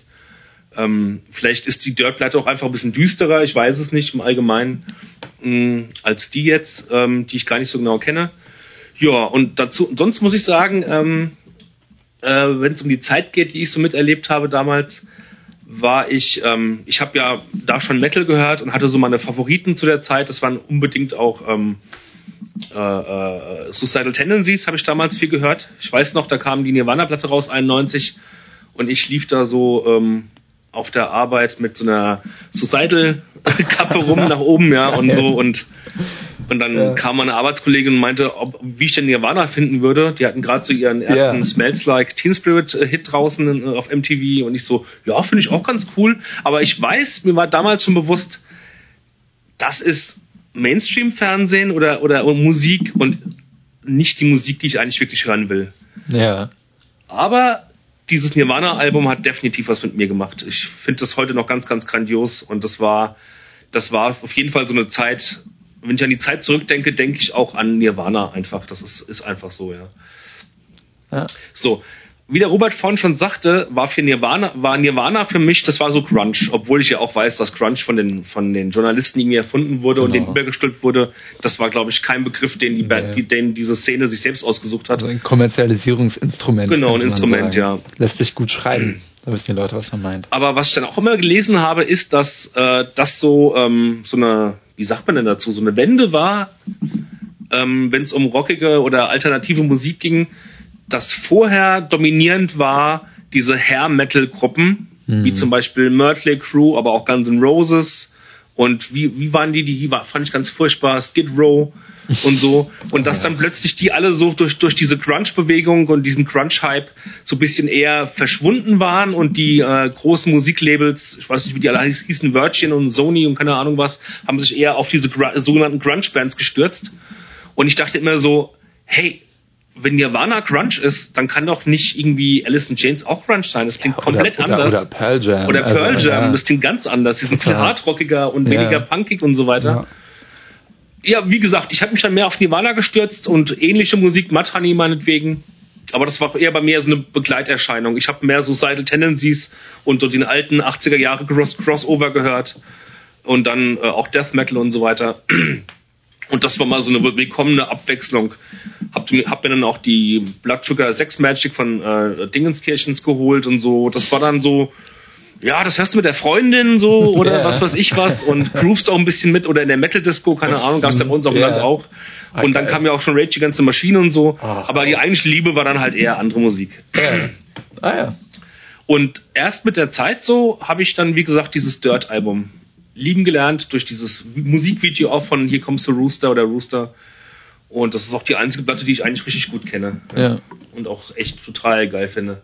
Und wo ich jetzt diesen Song gehört habe, muss ich sagen, so weit weg von Guns N' Roses ist das Ganze aber irgendwo auch nicht. Ja? Wenn Guns N' Roses ein bisschen schwermütiger wären äh, oder so. Also bei äh, dem finde ich es nicht unbedingt, aber bei anderen auf der Platte habe ich gedacht, wenn man jetzt einen anderen Gesang hätte, könnte das schon auch irgendwie so Bon Jovi oder sowas sein. ja, Bon Jovi vielleicht Ja. nicht, aber Ja, aber da sind so ein paar So- Songs, die so wirklich einfach so, so richtiger freundlicher Hardrock fast schon ja, sind. ja, ja. Nee, total. Also das ist auch, das ist was, das sich auch voll durch die Band zieht. Also äh, gerade der Bassist äh, Mike Starr und Jerry Cantrell, der Sänger und Git also der Zweitsänger und äh, Gitarrist, der erst auf dem Dirt-Album so richtig nach vorne gekommen ist mit seiner Stimme, könnte man behaupten. Der aber der Hauptsongwriter Das ist. der mit den glatten blonden Ah, Haaren. ne? Genau, Ja, genau. ja, ja. Bla, äh, glatte, glatte, blonde, lange Haare. Ja, Ähm, immer noch. Ähm, hatte zwischendrin in den 2000 mal kurze Haare. Äh, naja, jedenfalls. Egal. Ähm, nee, also die, die haben sehr starke Einflüsse auch im Hard Rock und die haben auch gar nicht versucht, irgendwie jetzt so einen Seattle-Sound zu haben und da jetzt so grungig zu sein, Das find ich wiederum cool auch, erst ja. später kam, sondern haben halt auch ganz klar, der, der hat auch Soloalben, die ich auch total geil finde tatsächlich. Die sind teilweise nicht so super gut angekommen, aber ich finde sie super. Ähm, der ist eigentlich groß geworden mit Country und amerikanischer Folkmusik und so und ist da eher zu verorten und äh, hat sich dann praktisch mit den anderen ja die Einflüsse so zusammenkommen lassen und sie haben eigentlich mehr so Hard Rock gemacht am Anfang, auch eher in die Richtung äh, von sowas wie Guns N' Roses würde ich jetzt mal behaupten äh, und es ist erst so ein bisschen düsterer geworden auch mit der Zeit. Deswegen finde ich das erste Album auch so besonders. Das klingt noch es ist oft so, dass die ersten Alben irgendwie wütender klingen und roher und dass man Ja, denkt, oh, die ja. sind noch so roh produziert, das sind noch die Ideen, die praktisch da so rausgesprossen sind äh, und man hatte noch nicht so einen Stil, den man irgendwie tragen wollte oder musste, auch wegen dem Record-Label. Ich meine, Sony hat das Album schon produziert, das erste. Ähm, sondern, naja, es hat halt so, ah, wo war ich? ja, jetzt habe ich irgendwie den Faden oft, verloren. oft sind die ersten Alben wütend, Ja, aber Ja, genau, ja. nicht unbedingt genau, also er, oft sind die ersten Alben wütend und ein bisschen düster, aber bei dem Album ist tatsächlich so, wie Jochen auch gerade schon gesagt hat, das Dirt-Album ist dreckig und zwar richtig, richtig dreckig. So, da geht's um düstere Themen und es ergibt auch Sinn. Also ich setze mich sehr gerne mit der Geschichte von Vance auseinander und Lane Staley, der Sänger und auch mit Songwriter Angry Chair hat er zum Beispiel auf einer, er auf einer Gitarre gespielt, äh, was er eigentlich gar nicht konnte, bevor er das gemacht hat.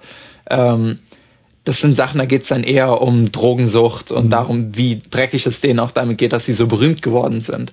Ähnlich wie Pearl Jam ist das eine Band, die groß geworden ist, durch MTV und so auch sehr groß gemacht wurde und das gar nicht so wirklich wollte, könnte man behaupten. Die haben das zwar schon ganz gerne gemacht eine Zeit lang, aber denen ist auch irgendwann klar geworden, hey, es ist ein bisschen too much.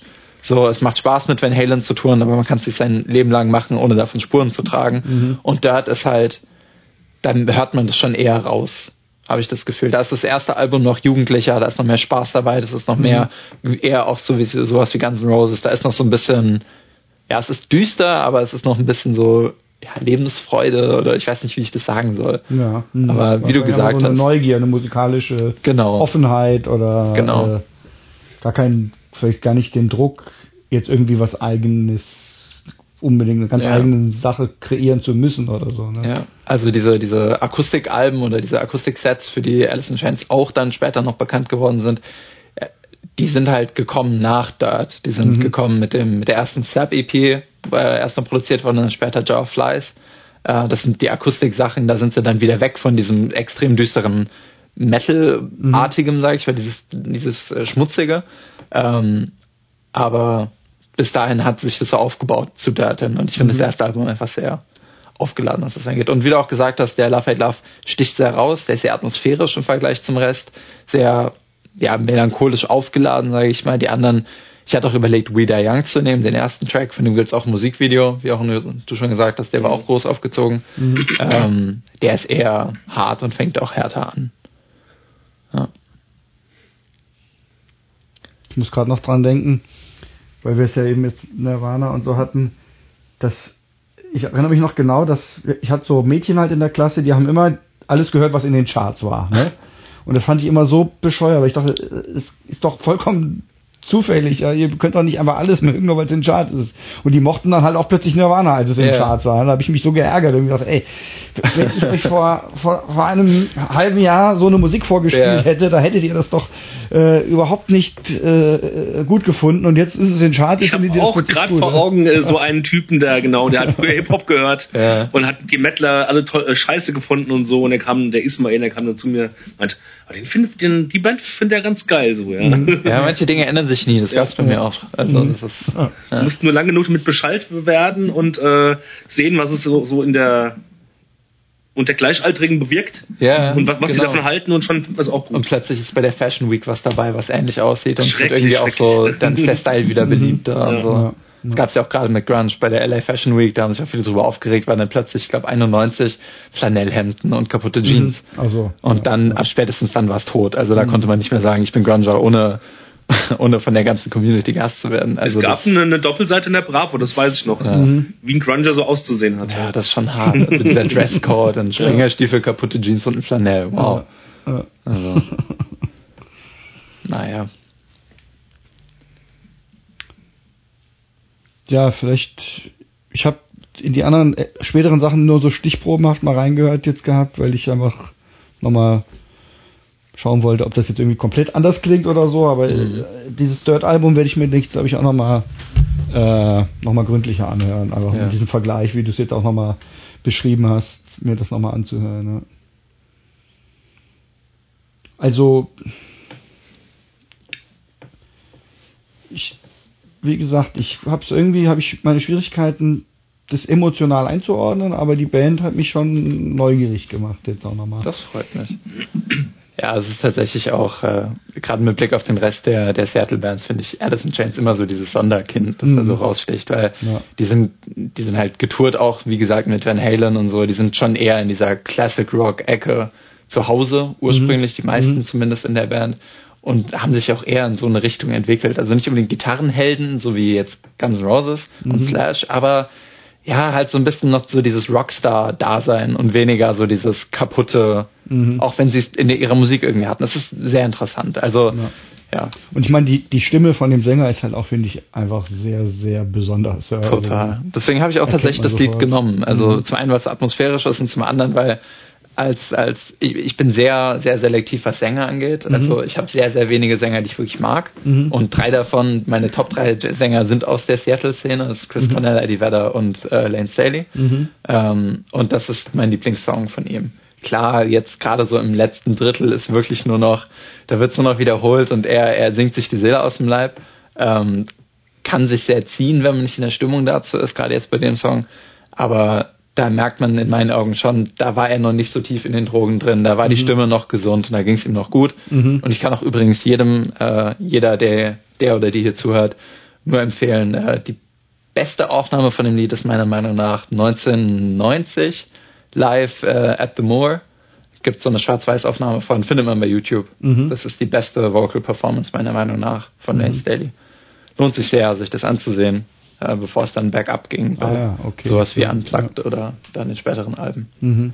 Genau. Ist auch sehr früh gestorben, der Sänger. Also, Ja, ja, das habe ich schon mal gelesen. Ja. Äh, Genau. Ich habe gerade überlegt, ich habe das damals so wahrgenommen, weil ich habe ja den Grunge und all die Bands auch nur so, es war für, war für mich so Randfiguren, das war nicht meine eigentliche Musik und darum kann ich auch nicht die ganzen Alben so durchgängig oder habe ich mit den Bands nie so beschäftigt.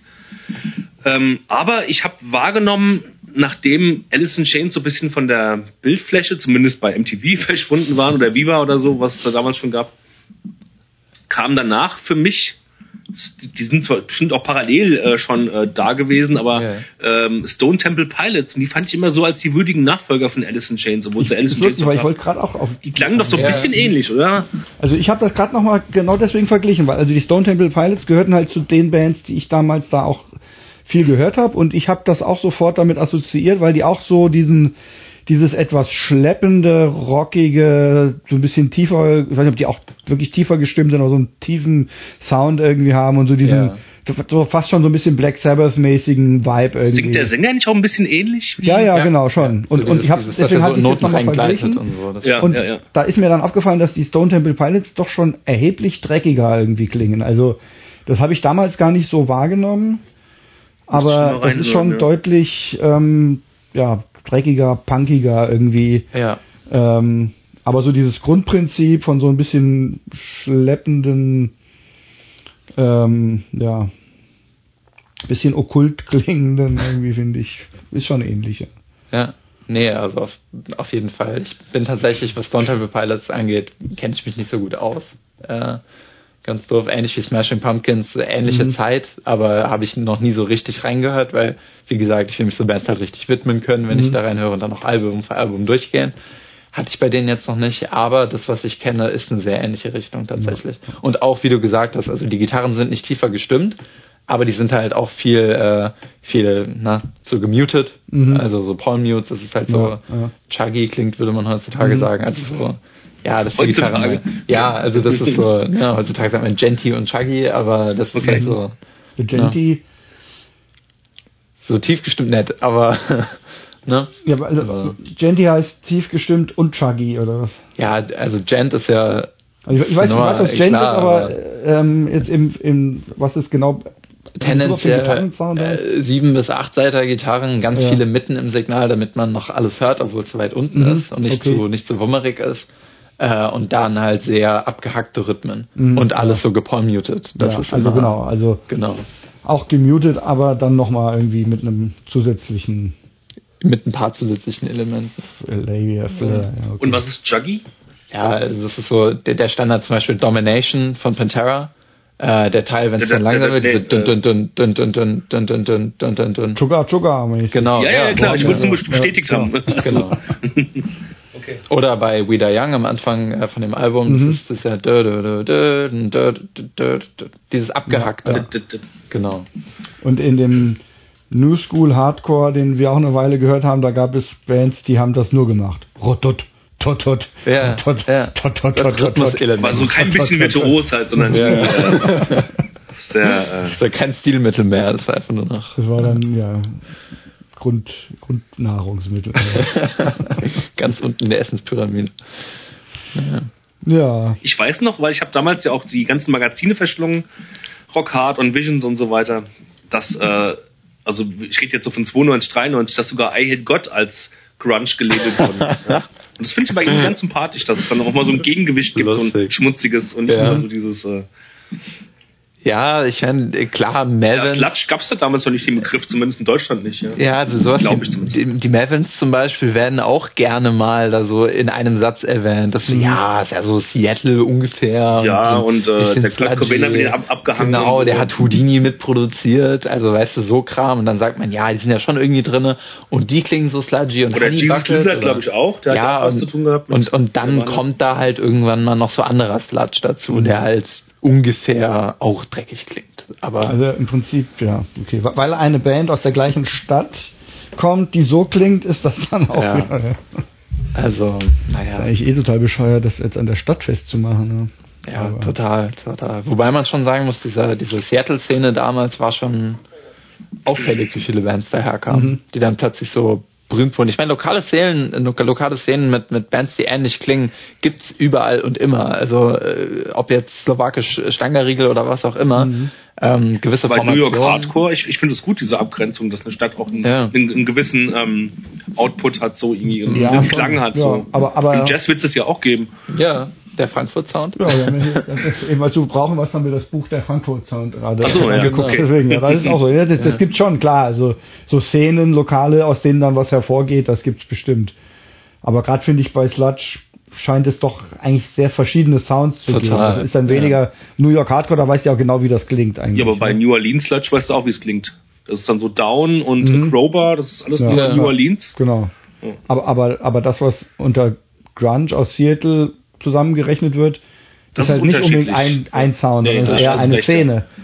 Mit verschiedenen genau. Sounds. Also keiner kann mir sagen, dass Light Years, äh, oder okay, das war so ein 2000er Album, aber keiner kann mir sagen, dass äh, Daughter von Pearl Jam klingt wie Slaves and Bulldozers von Soundgarden mhm. oder Love Hate Love von nee. äh, Alice in Chains ja, ja, ja. und das dann auch noch gleichsetzen mit, äh, was weiß ich, äh, Touch Me I'm Sick von Mudhoney. Also, sorry, aber das sind Welten. Also das ist nichts daran ist ähnlich, außer dass vielleicht manche davon ein äh, ähnliches Pedal benutzt haben. Mhm. Also. Es war aber auch ein bisschen der Look, ja. Ja, mhm. ich meine, den Look hatte ich auch, bevor ich wusste, was Grunge ist. Also das ist äh, Holzfällerhemd. Ja, Holzfällerhemden sind gemütlich und Bandshirts trägt man, weil man die Bands mag. Also. Und die haben ja auch nicht unbedingt Bands aus Nein, aber in meinem Alter war ich war dafür empfänglich für so Looks, definitiv. Mhm.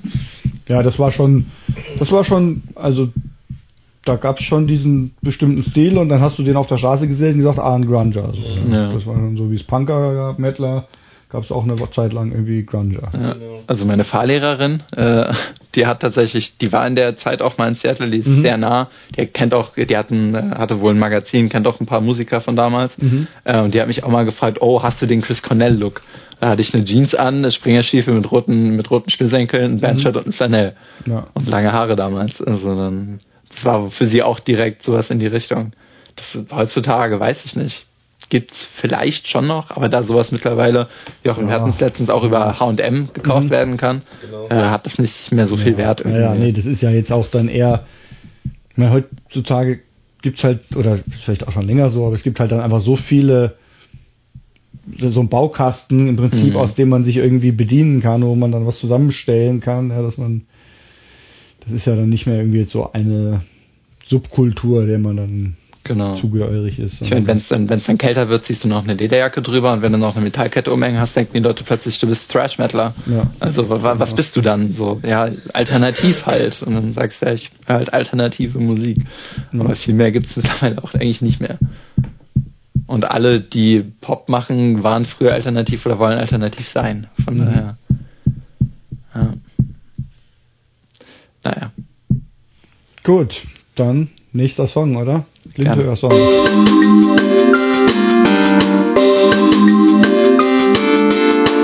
Blind gehört und abgekanzelt. Und da sind wir wieder.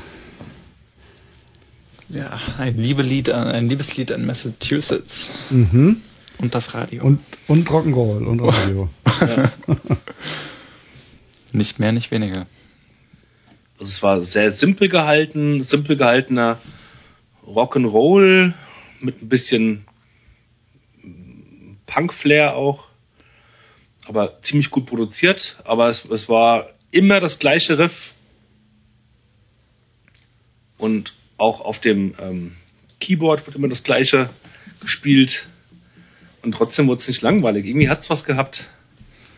Könnte so ich mag ja so Sachen. Ich bin ja auch ein großer Freund von äh, äh, Jim Spencer und so Blues Explosion oder von mhm. so Make-up oder so Sachen.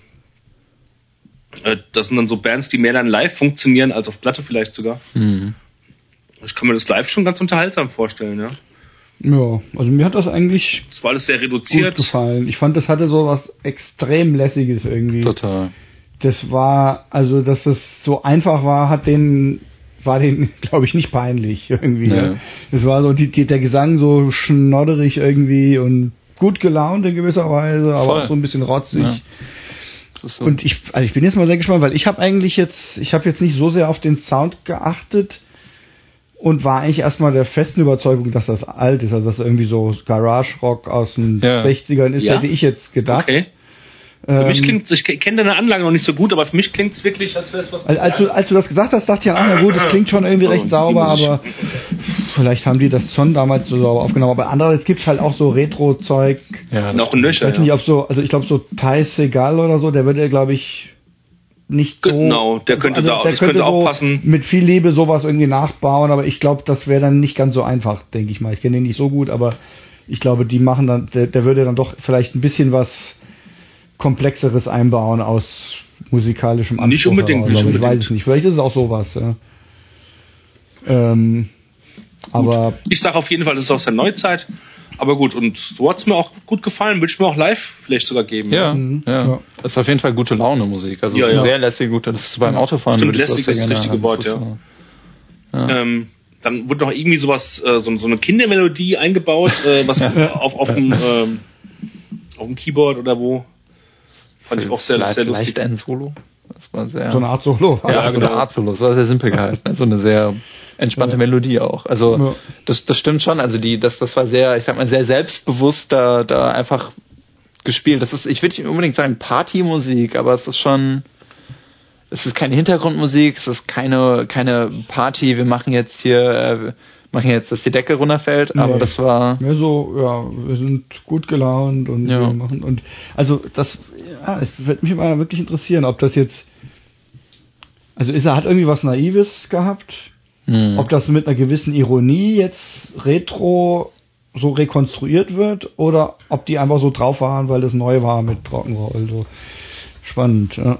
So, jetzt ist es irgendwie schon wieder abgestört. Sobald ich Spotify anmache, geht uns das die Aufnahme aus. Also es ist Jonathan Richman and the Modern Lovers und das scheint aus den 70ern zu sein. Was jetzt irgendwie ganz komisch ist, finde ich, weil ähm, wenn so Garage oder Garage Rock wäre, dann müsste er eher so aus der Mitte der 60ern sein. Aber Spotify irrt sich da manchmal auch. Ja, das, aber ich meine, hier ist ein. mal ein neues Fenster aufmachen und mal äh, bei Disco Ich guck mal bei, ja, okay. Ähm, okay, also, jetzt haben wir gerade nochmal nachgeguckt. Jonathan Richman and the Modern Lovers, die Alben, die es bei Discogs gibt, sind zwischen 76 und 87 erschienen.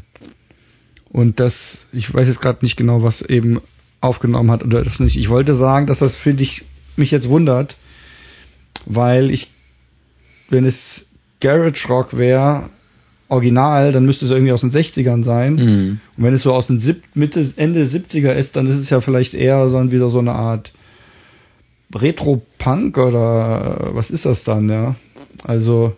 Gute Frage. Oder einfach eine Band, die immer noch so klingt. Oh, es gab doch auch in den 70er Jahren auch Garage Rock, oder? So ein Tribut an die Zeit auf jeden Fall. War ja nicht schon eine 60er Jahre Erscheinung, oder? Ich Glaube ich, glaub ich zumindest. Ja, also vielleicht ging das dann einfach so auch weiter. Ich hätte ja. jetzt so die Vorstellung, dass der Garage Rock dann irgendwie mehr so in den Punk übergeht mhm. und dass du dann ähm, so ab 76 Ende ja. der 70er, Anfang der 80er äh, ja, keine Ahnung, gut, vielleicht gab es auch dann noch, immer noch Bands, die einfach so eine Musik weiterhin gemacht haben. Oder halt.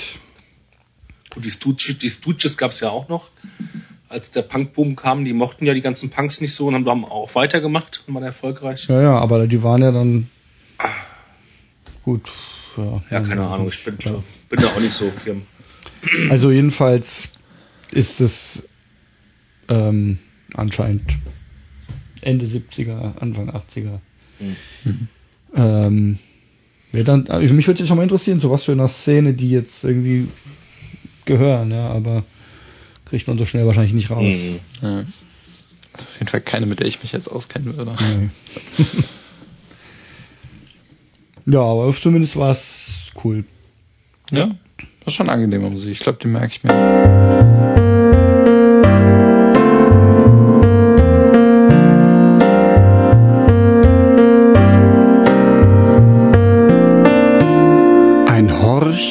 über den Tellerrand. Gut, dann kommen wir zum dritten Album. Und das hast nochmal du mitgebracht. Ach so. Das ist nämlich oh. jetzt dann der Horch über den Tellerrand. Ich, ja. Genau, also das ist eine äh, Besonderheit, würde ich sagen. Mhm. Ähm, insofern, das ist ein, ja, ein Soloalbum, wenn man so möchte, von Scott Henderson. Ähm, das wurde 1997 veröffentlicht. Und eigentlich kenne ich den Scott Henderson von seiner Arbeit in Tribal Tech, einer Fusion Band, mhm. Fusion Jazz. Ähm, die wiederum habe ich über den Bassisten davon kennengelernt. Also man kann sagen, das Album, das ist äh, über zwei Ecken erst so richtig äh, mir entgegengekommen. Mhm. Aber sagt mir sehr zu. Ähm, und zwar wegen dem speziellen Sound, der, der da praktisch zustande kommt. Ich weiß nicht, wollen wir erst reinhören oder soll ich schon mal so ein bisschen was vorwegnehmen? Du kannst ruhig, du kannst gerne auch was vorwegnehmen, dann können wir vielleicht auf diesen Sound, den du jetzt erwähnst, mhm. nochmal hören gleich. Genau, also ja. was ich halt sehr, sehr interessant finde, das gesamte Album ist eher so bluesig gehalten. Ähm, man kann schon fast sagen, Scott Henderson hat halt gerade mit Tribal Tech eher schon sehr jazzige Sachen gemacht, mhm. auch sehr schnelle Sachen teilweise, also relativ anspruchsvolle Nummern. Äh, ich kenne von Tribal Tech nicht sehr viel, aber also mein Lieblingsalbum von denen ist Illicit. Ähm, und gerade das zeichnet sich dann doch auch dadurch aus, dass es schnellere Passagen sind, härtere Sachen, nicht unbedingt äh, Richtung Hard Rock oder Metal geht, aber schon, es erinnert dann eher an so Gitarvirtuosen wie äh, Steve Vai oder Sachen mhm. in die Richtung. Ähm, und jetzt konkret äh, dieses Album Towdown House, zeichnet sich ja dadurch aus, dass es in meinen Augen so praktisch zurückgeht, so ein bisschen an diese, an diese Blues-Anfänge mhm. und versucht da auch mit Gesang drinnen, was ich sehr schön finde, dass es mal ein Solo-Gitarrist ist, der Gesang auf seinem Album zulässt und einen wichtigen mhm. Ort gibt. Ähm, dass es da so eine Kollision gibt zwischen diesem klassischen Sound und seinem, ich sag mal, seinen, seinen Fusion-Einflüssen, dass er so einen gewissen Sound hat. Als Teilzeitgitarrist achte ich da sehr gerne drauf. Mhm. Ähm, ja, Scott Henderson hat so eine ganz besondere Note das so ein bisschen immer klingt, es ist teilweise nur Pentatonik, aber er kriegt Sinn, dass es einfach schief klingt. Und zwar ja. nicht schlecht schief, sondern als wäre es einfach außerhalb dessen, was man da jetzt normal machen würde. Das sind Bendings, die äh, ungewöhnlich sind, das sind gewisse Noten, die schief liegen und nicht nur ein Tritonus darstellen. Ähm, und es sind einfach so kleine Besonderheiten in diesen, in diesen Phrasen und wie praktisch gespielt wird dass es nicht klingt wie Clapton, nicht klingt wie Beck, nicht wie so ein standardmäßiger, in Anführungszeichen, Blues-Gitarrist, mhm. ähm, sondern dem Ganzen so eine schöne Note gibt. Genau. Ja. Und äh, der Song Dann, konkret. Ja, welchen Song nochmal? Äh, es war der erste, Dolomite, der äh, ist besonders funky im Vergleich mhm. zum Rest. Dann bis gleich.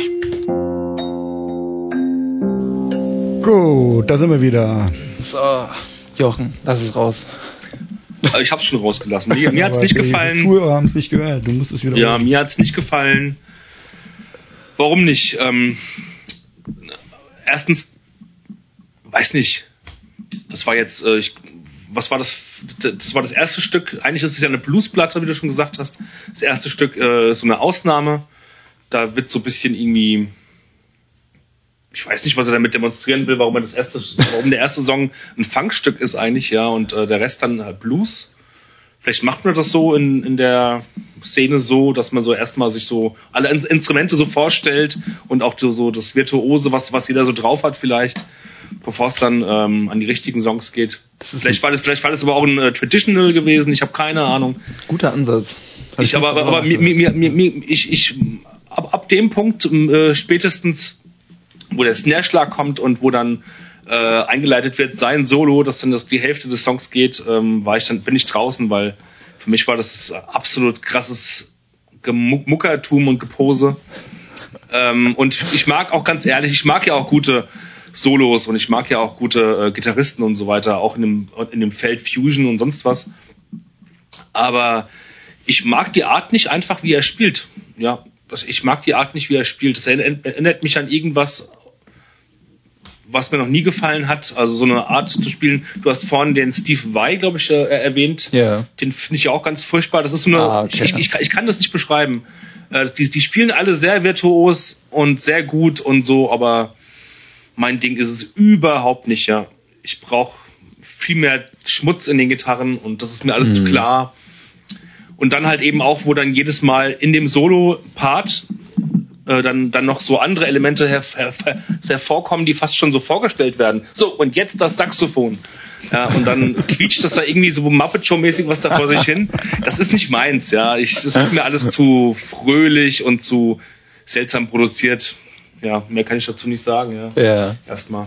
Ja, lustig. Also ich glaube, wenn du sowas wie Steve Vai nicht magst, dann, dann, äh, ja, dann nee, ist es wahrscheinlich ich. einfach nichts für dich. Ja, also, das kann ja ein Macke ja, sein. Ja. Ganz, ganz, ganz doof gesagt. Also ich, ich liebe auch Steve Vai. Also das ist äh, voll mein Ding. Äh, Habe ich eine Zeit lang wirklich religiös viel gehört. Echt? Ja, also so diese, äh, vielleicht liegt es auch daran, dass ich es nicht mitbekommen habe. Dieses Mackerhafte höre ich da halt gar nicht raus. Mhm. Ähm, weder bei Steve Vai noch bei dem jetzt. Äh, vielleicht, also für mich ist es einfach nur Leute, die sehr, sehr gute Instrument beherrschen. Und ich finde es sehr schön, das zu hören, praktisch hören zu dürfen, sage ich mal, um da mal ganz äh, klein beizugeben. Das ist so, äh, es ist, es ist auf jeden Fall eine Demonstration. Das kann man schon sagen. Ja. Das Album ist, glaube ich, auch besonders interessant für Leute, die selbst Gitarre spielen oder sich auch sehr gerne mit so Musik äh, auf einer Instrument, ja, also als, als Instrumentalisten auseinandersetzen oder als Leute, die sehr tief in dem Genre drin sind. Ich glaube, für so den, den Otto-Normalverbraucher ist das jetzt kein Album, das sie wirklich hören würden. Findest du? Glaube ich schon. Ich finde es an manchen Ecken sehr gewöhnlich oder auch sehr für die damalige Zeit relativ gewöhnlich. Gerade wenn, ja. wenn, wenn die Gesangsparts auch kommen von der Frau. Naja. Klingt das sowas, das finde ich nicht, dass es so zu speziell klingt, aber gut. Also ich hatte jetzt konkret an den Song gedacht. Ach so, an den Song ja, jetzt. Nee, okay. klar, das Album, ja, das ist schon relativ verdaulich. Das ist ja. relativ das ist praktisch genug Blues und genug Standardschemata, dass man das hören kann, mhm. ohne sich äh, da ohne besondere Voreingenommenheiten zu haben. Und dann die Soli fallen vielleicht auf, aber müssen nicht zu stark auftragen, als dass man sich denkt, nee, ist nichts für mich. Das stimmt, da hast du recht. Also ich finde es cool. Und ich fand, also ich habe interessanterweise in letzter Zeit eigentlich gerade genau, genau so Musik gesucht, aber wusste, also vielleicht nicht genauso, aber doch sagen wir mal in die Richtung, also so, so Blues, so pompösen Blues mit exzessiven Solos ähm, und Jazz-Elementen. Ähm, genau da hatte ich öfter mal Lust drauf, aber ich wusste irgendwie nicht so richtig, wie ich das finden soll. Also mhm. ähm, so, ja, nicht einfach, also wenn man nach Blues sucht, dann findet man halt meistens eher so diese einsamen Gitarristen, genau. die dann irgendwie ihren traurigen Blues singen, aber so mit, mit 15 Leuten auf der Bühne, wo jeder dann irgendwie 10 Minuten Solo spielt und so, so auf sowas hatte ich öfter, ja. öfter mal Lust und hatte gar nicht so wirklich den Ansatzpunkt, wie ich das finde und da passte das jetzt eigentlich sehr gut rein. Ja, ähm, ja gut, die Produktion ist natürlich schon super sauber und so, das wäre vielleicht sogar echt noch cooler, wenn es ein bisschen, wenn es vielleicht ein Live-Album wäre, das ja, finde ich. Aber ist ein rotziger noch. Ähm, ansonsten gefällt mir das schon gut und ich finde es auch jetzt cool, weil genau das, was du glaube ich meinst, war auch das, was ich sagen wollte. Diese diese Disharmonien oder diese diese schrägen Harmonien, der er da reinstreut. Ich finde, die kommen so cool. Oft fängt er halt mit so Einzeltönen an und dann kommen yeah. diese es gibt so eine Steigerung und dann kommen nochmal diese schrägen Akkorde, die eigentlich total schepp klingen und trotzdem passen. Ja, das hat sowas, mhm. ist hindert mal lässig und ich finde der Begriff passt da auch so. Das ist wie so einer, der so wie so ein Balanceakt, wenn einer so auf so einem Drahtseil irgendwie so rumschwingt. Ja, ja. Ich mach's jetzt gerade vor, das können die Zuhörer nicht sehen, aber so so äh, so ein Artist, der irgendwie so halb taumelt auf dem Drahtseil, aber dann am Ende doch irgendwie genau richtig wieder gerade rauskommt. Und so ja. kommt mir das vor. Ähm, und ähm, ich finde auch, also du sagst es ja jetzt irgendwie, dass es so sich zu ernst nimmt oder so, aber ich finde, es hat eigentlich schon auch ein bisschen Humor. Dann gibt es ja diesen Song, der irgendwie I das Hate You heißt. Ja. Irgendwie ja. so, dass es so sich ernst nimmt oder ich weiß nicht mehr genau, wie du es formuliert okay, hast, aber ja, nee. so, ähm, so so aufgetragen, so, so Ja, genau. Okay, okay, also ich finde, dieser Song, der, der, ist auch ein bisschen schmalzig mhm. und der hat dann halt diesen total unpassenden Text irgendwie, wo sie sich nur beschimpfen. Ja. Und ich finde, also da, da scheint er sich auch so ein bisschen über, ja.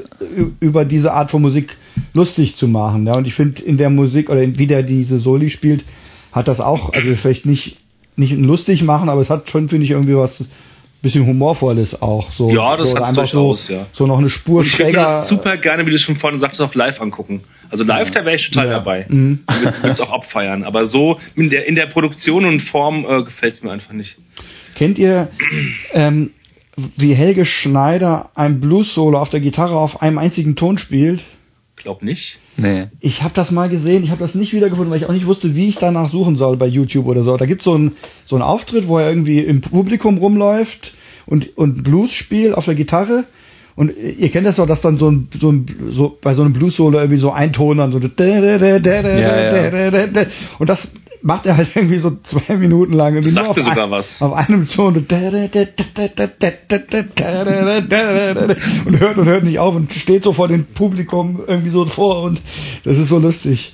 Und da musste ich jetzt irgendwie auch so ein bisschen dran denken, weil ich finde auch, er, er macht auch so an manchen Stellen, dass er das einfach dann so mal so eine Spur auf die Spitze treibt. Irgendwie ja. Dieses Blues-Klischee oder so, ja. Ja. Das ist tatsächlich, äh, also das ist für mich auch relativ, äh, das ist ja auch äh, vielleicht interessant, das jetzt äh, als Gast auch nochmal ein bisschen zu verorten, weshalb ich das Album auch so interessant finde. Ja. Mhm. Ähm, äh, Gerade, ja gut, ich bin schon auch ein bisschen mit Blues groß geworden auf jeden Fall. Ich meine, relativ viel Jazz, aber auch gerne mal ein bisschen Blues. Und da dann halt so, ja, so B.B. King, Eric Clapton, mhm. so ich sag mal, diese Gitarrenhelden-Klassiker. Jetzt nicht so den ganz alten Kram, jetzt auch nicht so besonders äh, ja jetzt nicht besonders mit viel Tiefgang, sage ich mal, ins in, in die Blues-Szene rein. Ähm, aber als ich angefangen habe, Musik zu machen, habe ich äh, die ersten Monate oder das erste Jahr hauptsächlich mit einem guten Freund von mir Musik gemacht, der halt auch sehr sehr viel Blues gespielt hat und gehört hat. Ähm, und das hat nicht, also nicht zu ungut, äh, super, super guter Gitarrist, auch super, super lieber Kerl, aber äh, das, das hatte einfach immer diese Note von ich will jetzt Blues spielen, ich will sein wie mein Idol. Und so mhm. dieses typische Blues-Dasein mhm. wurde da ausgelebt. Dann Rolling Stones, dann wurde es noch äh, immer krasser und dann wollte man praktisch immer so dieses ja, ich spiele den Blues und ich bin Gitarrist und dann immer so diese typischen Blues-Licks. Es gibt ja auch so Bücher, ja. so die mhm. Top 50 Blues-Licks, die jeder Anfänger können muss. So mhm. Kram. Ja. Und das dann halt einfach so on repeat für fünf Minuten und ich musste immer meine dum dum dum du du du du du Bassläufe spielen. Da wird man wahnsinnig. Und dann mal so ein Album zu hören von jemandem, der so begabt ist und auch so so gut, sage ich mal, in der Ecke ist, die ich schon sehr mag, in dieser Fusion-Ecke. Mhm. Ähm, und der dann da reingeht und sich an ebenso Stellen wie I Hate You, was ich auch super gut fand, war auch ein, ein, ein Kandidat äh, für dieses Album von Songs, die ich nehme. Mhm. Ähm, oder in Guitar School, da geht es äh, darum, wie jemand äh, lernt, Gitarre zu spielen, nichts kann und dann in eine Grunge-Band geht, äh, sich so ein bisschen über verschiedene Gitarrenrichtungen sich ja. lustig macht. Mhm. Das ist einfach ein sehr sehr lustiges, äh, ein sehr lustiges Album dann als außenstehender Musiker, der mit mhm. so ein mhm. paar Sachen schon mal konfrontiert war äh, und sich gleichzeitig das anhören kann und denken kann, ah, wie geil, was macht der denn da? Und gerade so diese, diese, um wieder zurückzukommen zu dem Stil, den du beschrieben hast gerade, ähm, diese, diese Wellen an Noten, die dann immer kommen, diese super langen Läufe, mhm. wo manche Noten einfach ganz klar nicht in der richtigen Skala sind, wenn man das so sagen kann. Also mhm. Also sehr schief klingen, einfach außerhalb von diesem normalen Sound. Ähm, aber sich das dann wieder fängt. Und man dann immer wieder so merkt, oh, er hat total schief angefangen, aber er bringt es wieder zurück und so. Mhm. Das ist, das gefällt mir persönlich total, aber ich verstehe auch, wenn es einem nicht so gut gefällt.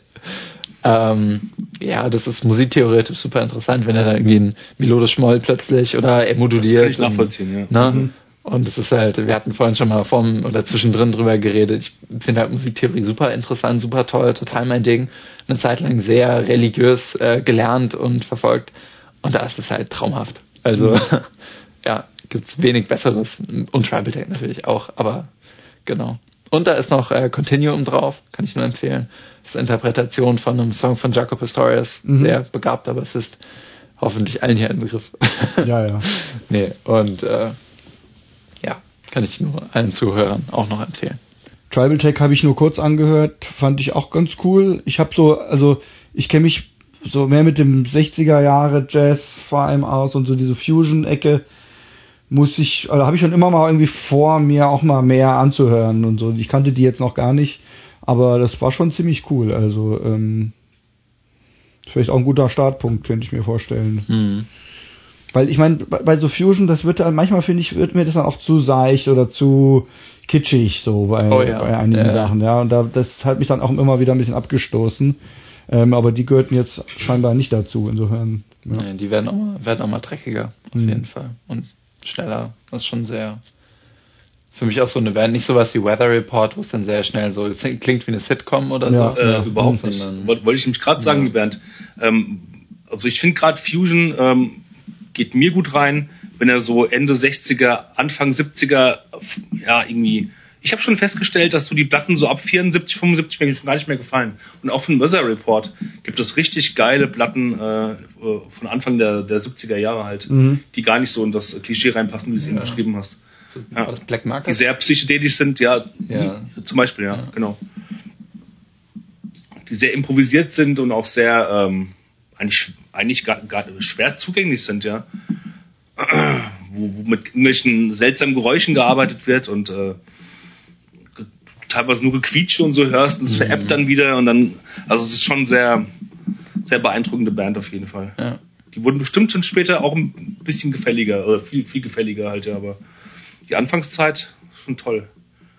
Oder halt Herbie Hancock zum Beispiel, ja. ja. Miles Davis, so, so Sachen. Ja, also die, gut, die, also die, da, die, da, da bin ich, genau, das, das, das kenne ich ja auch noch so. Aber ich meine jetzt mehr so diesen 80er Jahre Fusion. So, ja, so stelle ich mir das vor, so teilweise von, vom Sound auch her, ja. Mhm, ja. So viel zu gut produziert irgendwie. ja, man muss auch sagen, also jetzt gerade der Scott Henderson ist halt auch dafür, ja, schon fast bekannt, dass halt, äh, das ist so ein Gitarrist, der gerne ein Trio um sich herum hat, die alle ganz gut sind, aber er mhm. steht halt schon noch im Mittelpunkt mhm. und auch relativ gut produziert. Persönlich, äh, ich stehe drauf, wenn Sachen sehr gut produziert sind. Ich finde, äh, ich lerne es mittlerweile erst kennen, dass praktisch Alben bewusst dreckig sind. Mhm. Ähm, und ich kriege langsam ein Gefühl dafür. Aber äh, praktisch ohne diese, ohne diese Lupe vorm Auge auf dieses Album zu stoßen, ist mir das gar nicht aufgefallen, dass das so clean produziert ist. Ähm, mittlerweile kann ich echt sagen, der hat halt einfach auch so einen Sound, äh, der Scott Henderson, der spielt sehr, sehr teure Gitarren durch sehr, sehr teure Gitarrenverstärker. Mhm. Und das ist so jemand, so ein, was es heutzutage sehr oft gibt, so ein, so ein Blues-Enthusiast, der extrem stark äh, sich auch auf Equipment praktisch orientiert. Mhm. Mittlerweile, also ich kenne kaum einen jungen Gitarristen, äh, der nicht John Mayer vergöttert und genau die Pedale möchte und genau mhm. die Instrumente und alles auswendig kann und genau diesen einen Sound haben möchte. Und das John Mayer Trio ist auch dafür bekannt, zwar Blues zu spielen, aber super clean produziert. Also selbst die live Wenn man so viele so teure Geräte gekauft hat, dann will man vielleicht auch, dass man das sehr genau hört, dass das die sind. Ne? Ja. naja, also allein seine Gitarre kostet, glaube ich, 3000 Euro oder so. Mhm. So eine Sur, sonst was, Sonder. Schöne Gitarre, aber ne. Mhm. Das war bei den früheren Tribal Tech Sachen nur nicht ganz so sehr. Mhm. Ja. ja, ich bin da auch nicht so dogmatisch wie der Jochen, was den Sound angeht. Ich kann das schon auch mal ich meine, du bist auch nicht dogmatisch, aber du sagst sehr oft, nee, dass aber ich, was ich, ich weiß klar, was, was, was ich nicht mag. Und das, ähm, ähm, ich kann das schon auch genießen, also zum Beispiel auch bei Death Metal oder so. Ne? Also ja. du magst das ja eigentlich gar nicht, wenn Death Metal wirklich so fett produziert fett ist. Death Metal und ich kann das schon durchaus schätzen, einfach ja, ja. auch den, die, die, so dieses Volumen von dem Sound und die, einfach so, so ein sauberes Breitbandkino-mäßiges Erlebnis zu haben äh, von Sound her. Das ich finde, die letzten Bolt Thrower Platten sind so, äh, das sind für, für, mich so, die sind schon grenzwertig, schon zu gut produziert. Aber das mhm. kann ich mir noch anhören, ja. Mhm. Da passt das irgendwie auch vielleicht, ja. Aber alles, was besser produziert ist oder noch cleaner oder so ist, noch fetter ist und noch für mich das so, ich habe jetzt Breitband gesagt, für mich ist das wirklich ein bisschen wie so, wie so Filme. Es gibt Filme, die haben eine tolle Atmosphäre und ähm, was weiß ich, eine tolle Handlung und so. Mhm. Und es gibt Filme, die sehen einfach nur cool aus, ja. ja. die will ich aber gar nicht sehen. 3D-Effekte. Das möchte ich gar nicht sehen, sowas. Ja, ab, doch, ich kann das schon. ja? Also sagen wir mal, ich, ich würde nicht hauptsächlich solche Filme gucken wollen, aber ab und zu einfach mal im Kino auf der riesen Leinwand diese krassen Weltraumbilder. Ich, ich brauche so ein gut produzierter äh, Avengers-Film mit sowas, Milliarden an ja, Budget. Genau. Ich einfach nur letztens ja. den letzten Spider-Man drin. Ich dachte mir so, ja. Ich, ich gucke eh nicht viele Filme, ja, aber äh, das ab und zu mal einfach zu schätzen, so wie toll das aussieht. Als Handwerk. Das kann ich. Und das so, so kann es bei Musik halt irgendwie auch sein, dass ich einfach ja gut, das kann ich, das kann ich verstehen, ja. Und ähm, beeindruckend und so, ja, aber ich, ich, will, ich will ja. ja. nicht dogmatisch sagen, dass ich nur den Schmutz mag und das gut produzierte halt eben nicht. Es soll schon mal was geben, was mich auch beeindruckt. Ja, ja auf jeden Fall. Ich glaube, Gravity war so ein Film, der mich beeindruckt hat. Ich glaube, wir sollten die Diskussion aber ein bisschen hinten anstellen, weil ich da, glaube, die wird noch zu, sehr relevant zum, später. Zum ja. dreckigen Sound kommen wir gleich. Genau. genau. Dann hören wir doch jetzt noch den dritten Song für heute und danach kommen wir zum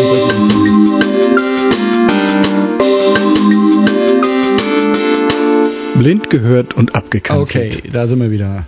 Ja, wie hat's geklungen? Äh. Mitte Nuller Jahre. Ja.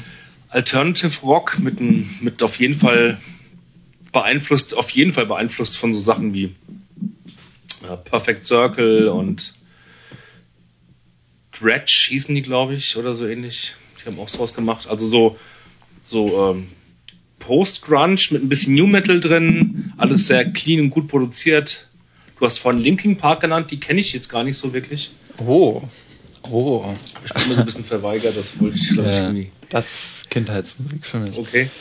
Ja, ist auch, ja, Meteora ist herausgekommen, da war ich gerade in der Grundschule, also mhm. Grundschule, weiterführende Schule, ja. Glaube ich. Nee, also tatsächlich, es hatte, es hat mich sehr stark erinnert an sowas wie Linkin Park von so ein bisschen der Stimmung her, vom Setting her. Mhm. Das ist so, der Gesang hat viel Raum bekommen, der stand schon noch im Vordergrund, aber gleichzeitig waren so bisschen Nu Metal Sachen drin. Es war so ein bisschen rockiger, aber die Akkorde waren clean, der Chorus mhm. war clean, es wurde clean drüber gesungen, der Verse war clean, überall war, es war praktisch so von der Komposition her für alles, was gerade im Vordergrund stehen sollte, genug Platz. Es war ja. immer sehr mhm ohne das so, so fette ne? Stops irgendwie an der Gitarre, ne? Ja. Dun, dun, dun. Ja. ja. Also das war praktisch, das ist die Sektion, wo Rhythmus was Besonderes macht. Das ist die Sektion, wo diese Gitarrenmelodie dazukommt und es so ein bisschen progressive klingt. Das ist die mhm. Sektion, wo gesungen wird. So, das war sehr sehr berechnend, meinst du? Ja, aber ich, ich mag sowas schon mhm. auch. Also ich, ja, ich habe da ein Herz für auf jeden Fall. Ich hör's, ich würde es nicht aktiv hören, aber kann ich wertschätzen, muss ich sagen. Also ich habe zwischendurch sogar mal kurz an Porcupine Tree gedacht. Einfach so von diesem Sound, von diesem, ja, und auch so, so ein bisschen die, die Harmonien, aber für so Prog-Rock war es eigentlich zu straight und Mhm. zu, ja, zu straightforward irgendwie, ne? Aber für mich war es eigentlich einfach nur fette Rockmusik. Also das Mhm. Alternative höre ich gar nicht so raus, muss ich sagen. Ähm, es war auf jeden Fall sehr fett produziert und sehr gefällig irgendwie auch. Mhm. Ja, auf jeden Also Fall. es hatte jetzt auch nicht so, also ich kann, ich kann, denke ich, so, so eine Musik, wenn die jetzt noch ein bisschen, ähm, ja, so ein bisschen melancholischer wäre oder ein bisschen emotionaler, dann könnte ich die schon auch mal genießen, auch wenn sie vielleicht so, so, äh, so ein bisschen mainstreamig ist. Aber das war mir einfach zu, abwaschbar. ja, genau, also, da waren keine Emotionen drin, die mich irgendwie besonders abholen würden oder so. Das war Ja. Im Prinzip tot, ja, total glatt irgendwie und äh, nichtssagend. Ja, ich fand den Anfang tatsächlich interessant, weil ich glaube, bei dir habe ich es auch gesehen. Ich hatte ich hatte erst gedacht, okay, das kann jetzt in so eine progressive Richtung gehen. Mhm. Das könnte, das hätte, wäre wär, wär das dann, hätte es einen, einen äh, Wechsel in der in der Zeitsignatur gegeben oder wäre es plötzlich auf drei Viertel gegangen oder irgendein Mhm. abgehackter Rhythmus in dem im Schlagzeug oder so, dann hätte es sowas sein können. Aber es hat sich praktisch für mich hat sich angefühlt, dass sich aktiv dagegen entschieden, als wäre das Intro dafür da gewesen, dass man hellhörig wird Mhm. und dann geht's in so ein in so was Cleanes über. Und tatsächlich, das erinnert mich so ein bisschen an so, wenn, wenn bei Radio Bob oder Rockland Radio gesagt wird, so, da, jetzt kommt der krasse Kram und dann kommt sowas. So, Mhm. Ja, ja, ja. Genau. das ist so der, nicht unbedingt der Heavy Metal Monday, aber dann kommt so das, äh, das ähnlich wie Imagine Dragons vielleicht auch.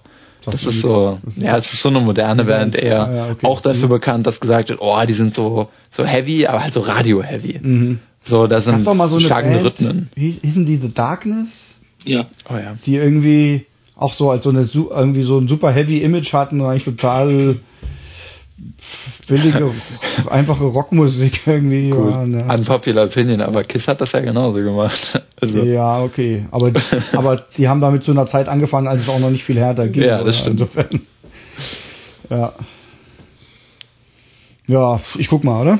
ja. Achso, ja. jetzt mal gucken, ob jetzt die Aufnahme wieder abstürzt. Ja, wird's. Wahrscheinlich. Ganz sicher.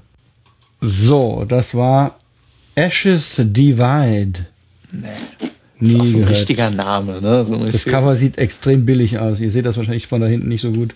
Ah, ja, doch. Das ist so eine Art, oh, ja. so ein Wappen und da ist irgendwie so eine Airbrush, in schwarz-weiß, so eine Airbrush-Frau reingesprüht. Von wann ist denn das? Warte mal, ich, dann geht's, ich muss erstmal wieder Stopp drücken, weil das jetzt wieder abstürzen wird. So, okay, ähm, also die Band heißt Ashes Divide, ist aber anscheinend eine Art Einmannprojekt von einem Herrn, Billy Howardell, der auch bei A Perfect Circle gespielt hat, nachdem er vorher ein Techniker war für Fishbone. Ähm, du hast vorhin Perfect Circle erwähnt. Ja, ja. Ähm, also Die klingen ja auch irgendwo ähnlich, ja. ich den Gesang. nicht, wie die klingen. Ich weiß zwar, dass es die gibt, aber ich weiß nicht, wie die klingen. Ähm, das Album ist von 2008, scheint auch das einzige Album zu sein, jedenfalls hier bei äh, Dingens, Spotify. Ja, aber gut, das heißt, so die Richtung haben wir schon eigentlich dann auch korrekt eingeschätzt, ne? Ja. Das Cover hatte ich jetzt vorhin gesehen und wirklich erstmal gedacht, okay, mit dem Namen und so einem Cover könnte es schon so billiger 2000er, nicht unbedingt Metalcore sein, aber so. So das, Wenn das Metalcore ist, äh, Nee, um Gottes ja gut, aber so was, es, es gab, gab ja schon so Bands aus dem Metalcore-Bereich, die dann irgendwie so in diese Richtung. ja, aber da war der Metalcore trotzdem noch ein bisschen deutlich. war der schon ja. noch ein bisschen, bisschen im Hintergrund. in den Breakdowns und so. Ja, Und Genau. Das war jetzt da, da Ja. ja eher nicht. Nee. Aber so aber die so- Refrains klingen dann manchmal Refrains schon- klingen Genau, dann schon Refrains so. und auch manchmal so die tiefe Gitarre, die was Dissonantes Genau. spielt und so. So ein paar Stilelemente waren ähnlich, aber ja, ja. ja, also, ich will jetzt nicht sagen, das war Metalcore. Also auf jedem Noah spielt so eine Band aus Frankreich, die genauso, die im, Grund, im Grunde so Refrains hat. Hm. Da lebt Immer der eine andere oder immer die gleiche? Nee, immer andere Immer andere Aus Bands. So, Frankreich Frankreich. kommen sehr, sehr, scheinbar kommen da sehr viele. Ja. Okay. Das ist Ja, eine aus Regel. Frankfurt auch tatsächlich. Woher? Frankfurt, aus Frankfurt, in Frankfurt gibt es auch ein paar Metalcore-Bands. Mhm. Und Deathcore mittlerweile. Okay, dann kommen wir zur letzten Platte. Das sind zwei Platten. Also es sind, ich war der Meinung, es sind zwei EPs, wobei der Jochen meinte, eins davon wäre als Wird als Album. LP gelistet. aber Welches? Also Es, äh, ähm, es, es ist die, ähm, Iniquity? gib mir mal beide Namen. Vessel of Iniquity und Die Black Vessel of. Iniquity. Wird als Album. Wird als gewählt. Album Ja, gut, egal, ja, wie auch immer. ist ja ich habe zwei genommen. Ähm, zu, also wir sind in der Kategorie Frage und die Frage, wenn ich es jetzt richtig in Erinnerung habe, lautete, was glaubt denkt ihr? ihr, wie extremer Metal in 15 Jahren klingen wird oder Ja, so ähnlich? 15, aber oder gut. 10, ich habe auch 10 gesagt, 10, 15, also Ja, ja, in, 20. in mittelfristiger Zukunft. Und ich würde vielleicht mal kurz ausholen, ähm, wie ich die Frage meine und ähm, warum ich jetzt diese Beispiele mitgenommen habe. Und zwar, also ich habe ja, bevor wir zwei diesen Podcast angefangen haben, hatte ich eine längere Zeit eigentlich ziemlich wenig Metal und solche Musik gehört, viel Jazz nur gehört und nicht so, war nicht so ganz auf dem Laufenden, wie sich die, ähm, die Szene so entwickelt hat. Und ich war eigentlich der Meinung, dass in Sachen ja, Härte und Extremität der dieser ganzen Musikrichtungen so ziemlich jetzt eigentlich alles ausprobiert worden wäre, ne? dass man jetzt also ähm, also es wurde immer schneller, es wurde irgendwie krasser vom Gesang, es wurde kam irgendwie immer tieferes Gegrunze, die Gitarren wurden irgendwie immer fetter, es wurde vertrackter, alles ist irgendwie so ausgereizt gewesen und ähm, auch so vom Sound kam halt dann irgendwie einfach immer druckvollerer Sound, würde ich mal sagen, ne? dass man, dass es da irgendwie in die Richtung nochmal sich verändert hat. Und dann Grindcore, Power Violence, Death Metal, Black Metal, keine Ahnung, alles irgendwie da gewesen. Und ich hätte dann erstmal jetzt nicht damit gerechnet, dass es nochmal eine andere Entwicklung gibt. Und dann hast du mitgebracht die ähm, Impetuous Ritual. Ja.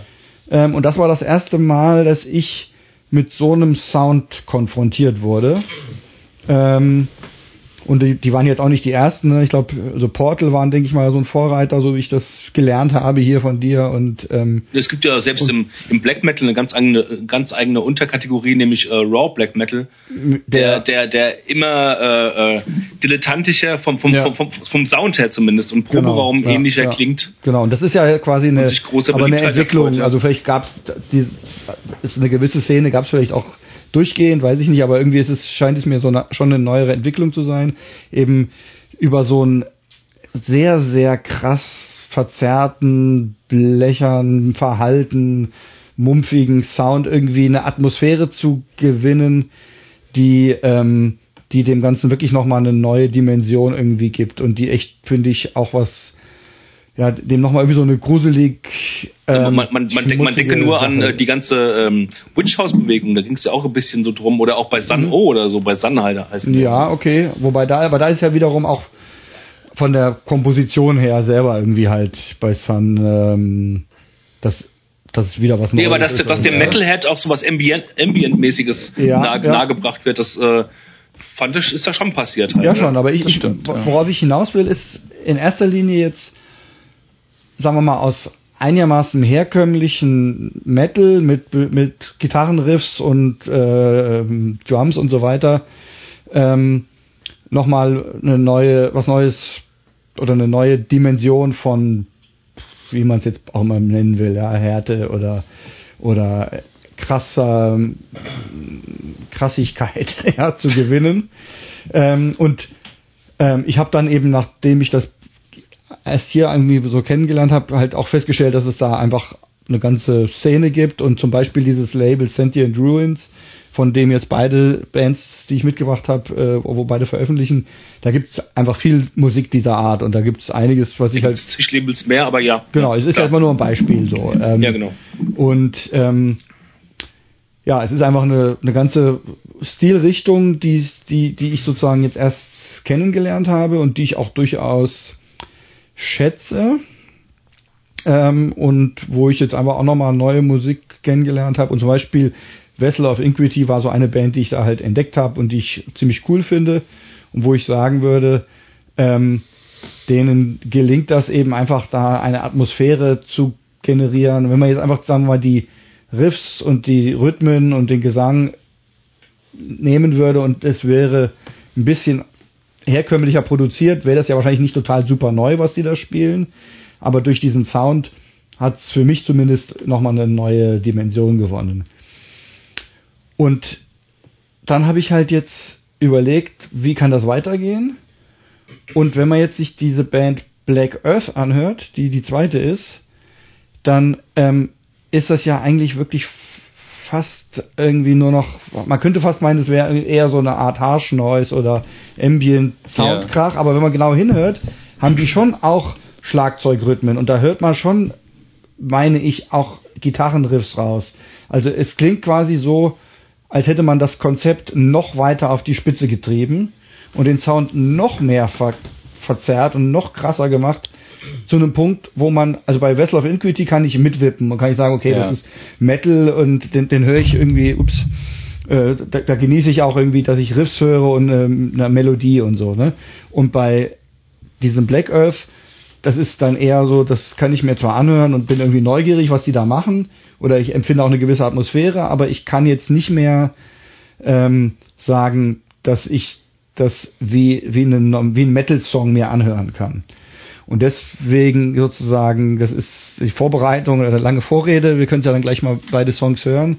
Ähm, meine Frage, ob man das Konzept dieses Sounds noch weiter treiben kann oder was ihr denkt, was stattdessen vielleicht ähm, als nächstes kommen könnte, wenn man diese Musik weiterentwickeln will, ohne das aufzugeben, dass es überhaupt noch Musik ist. Wenn so Harsh Noise oder Ambient Sounds oder so gibt's ja schon lange, wenn man jetzt sowas wie Märzbau oder sowas nimmt. Ja. Das ist ja dann auch nichts Neues, aber das ist ja dann auch in dem Sinne nicht mehr eine Musik, wo man sagen kann, ich höre jetzt irgendwie einen Riff und einen Rhythmus und ähm, mhm. und gehe da mit, sondern das ist dann einfach eine ganz andere Kategorie von Musik oder von Sound oder so. Ne? Ja. Ähm, und deswegen die Frage, ob man das noch weiter treiben kann oder ob das dann zu sowas führt wie, wie Black Earth.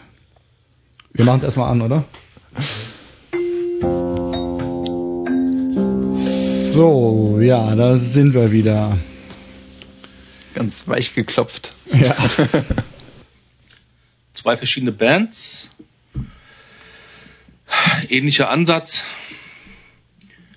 Mit der Frage verbunden, ähm, was wir denken, inwie, inwiefern, wie, wie, wie extrem kann, kann Metal noch werden in den nächsten 15 bis 20 Jahren?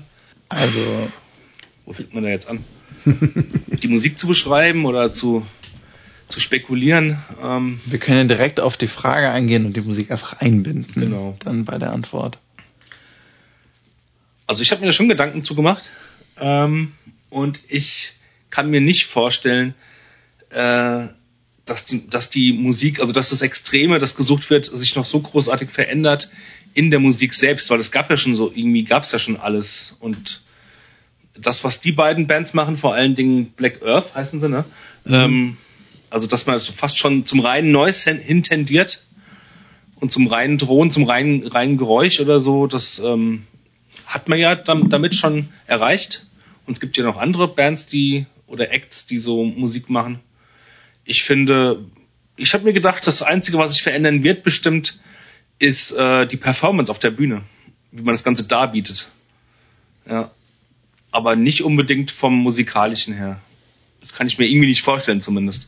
Mhm. Was will man noch kreuzen oder was will man da irgendwie noch äh, anstellen, damit das noch alles noch abstrakter oder brutaler klingt. Ich finde, da ist alles schon da gewesen. Und jetzt die Vermischung aus, aus so Dark Ambient und Black Metal finde ich schon, oder Industrial finde ich schon das Extremste, was man so machen kann. Uff. Hm. Ich kann es mir jedenfalls nicht vorstellen, mhm. aber in der Performance, in der Darbietung kann ich mir sehr viel noch vorstellen, was Und da was noch. meinst du da so? Äh, ja, dass vielleicht das Publikum mit eingebunden wird, noch, dass vielleicht. Ähm, ich habe letztens vor einem halben Jahr gegen so ein Video steil, äh, wo eine Pop-Künstlerin auf die Bühne äh, ähm, defekiert hat. Mhm. Ich ja. weiß gar nicht mehr, ich kannte diese Frau nicht. Das, das war ganz groß in jeder Online-Nachrichtenseite und so. Ähm, aber, aber dass, dass, dass vielleicht irgendwie sowas noch mit das Publikum mit Extremen konfrontiert mhm. wird, wie aller GGLen oder ich weiß aber nicht. Das, ja, eben, aber ich meine, das ist doch alles auch schon längst durch. Aber in, im, im, eher im Kleinen, aber vielleicht nicht im Großen oder so. Mhm. Im größeren halt irgendwie. Mit ja. Pippi, ja, mit Kacker rein. Ja, genau. Nee, es muss ja nicht unbedingt immer so Kacker sein und so, aber ja. es kann ja, es kann, es kann ja sonst was sein. Es kann, ähm, wenn ich mir diesen, wenn ich mir äh, diesen Kim Le, wie heißt er noch gleich? Le Horizon? Ja. Äh, anschaue, dass vielleicht äh, so, in, äh, dass vielleicht so spezielle Lager, wie zum Beispiel so, so ein Lager irgendwie dann ähm, das Ganze darbietet und den äh, und das Ganze mehr zu so einer Performance-Show halt mhm. mhm. wird. Ja, ja. ja. Kann sein, ja. Aber vielleicht fällt denen ja auch musikalisch noch was ein, an was wir gar nicht gedacht haben. Das kann natürlich sein. Ja, also. Äh, ich meine, wenn, wenn der Podcast jetzt hier in den 70er Jahren gewesen wäre, dann äh, wäre denen vielleicht auch nicht eingefallen, dass es mal sowas wie Black Metal geben wird oder so, ja. ja. Und die Vermischung aus dem und dem. Insofern, klar. Aber da bin ich wirklich habe ich gar keinen Plan, was es noch geben könnte, was hörbar ist, spürbar noch Metal ist und trotzdem noch extremer als das, was wir gerade gehört haben. Ja, also ich muss ich muss tatsächlich sagen, an die an die Performance hatte ich jetzt nicht so sehr gedacht. Äh, das ist eine das ist eine Dimension, die ich sehr interessant finde und ich glaube tatsächlich so so Performance-artig könnte es könnte es definitiv werden. Nicht sowas wie äh, wir schlachten Ziegen auf der Bühne oder so, sowas mhm. ist alt, aber so eben, dass es, dass es noch neue Arten findet, praktisch bestimmte Randgruppen vielleicht darzustellen oder so. Das kann ich mir vorstellen. Zumal ähm, ja auch die, die Live-Konzerte finanziell immer wichtiger werden ja, schon längst sind. Ne? Definitiv, definitiv. Also von den Aufnahmen lebt, lebt eigentlich niemand mehr. Ja. Ähm, ich habe so ein bisschen eine, eine andere Richtung genommen bei der, bei der Frage. Und zwar einfach die Frage, wie das klingen wird. Und da habe ich mir jetzt konkret gedacht, okay, ich ich habe das Gefühl, es wird sich nicht unbedingt in zwei Sachen aufspalten, in zwei Richtungen, aber in zwei grobe, sehr mhm. grobe Richtungen.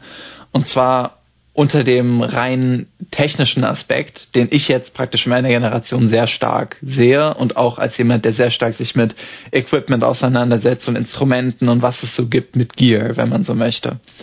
Alles, womit man Musik macht. Mhm. Und äh, alles, womit man lernt, Musik zu machen.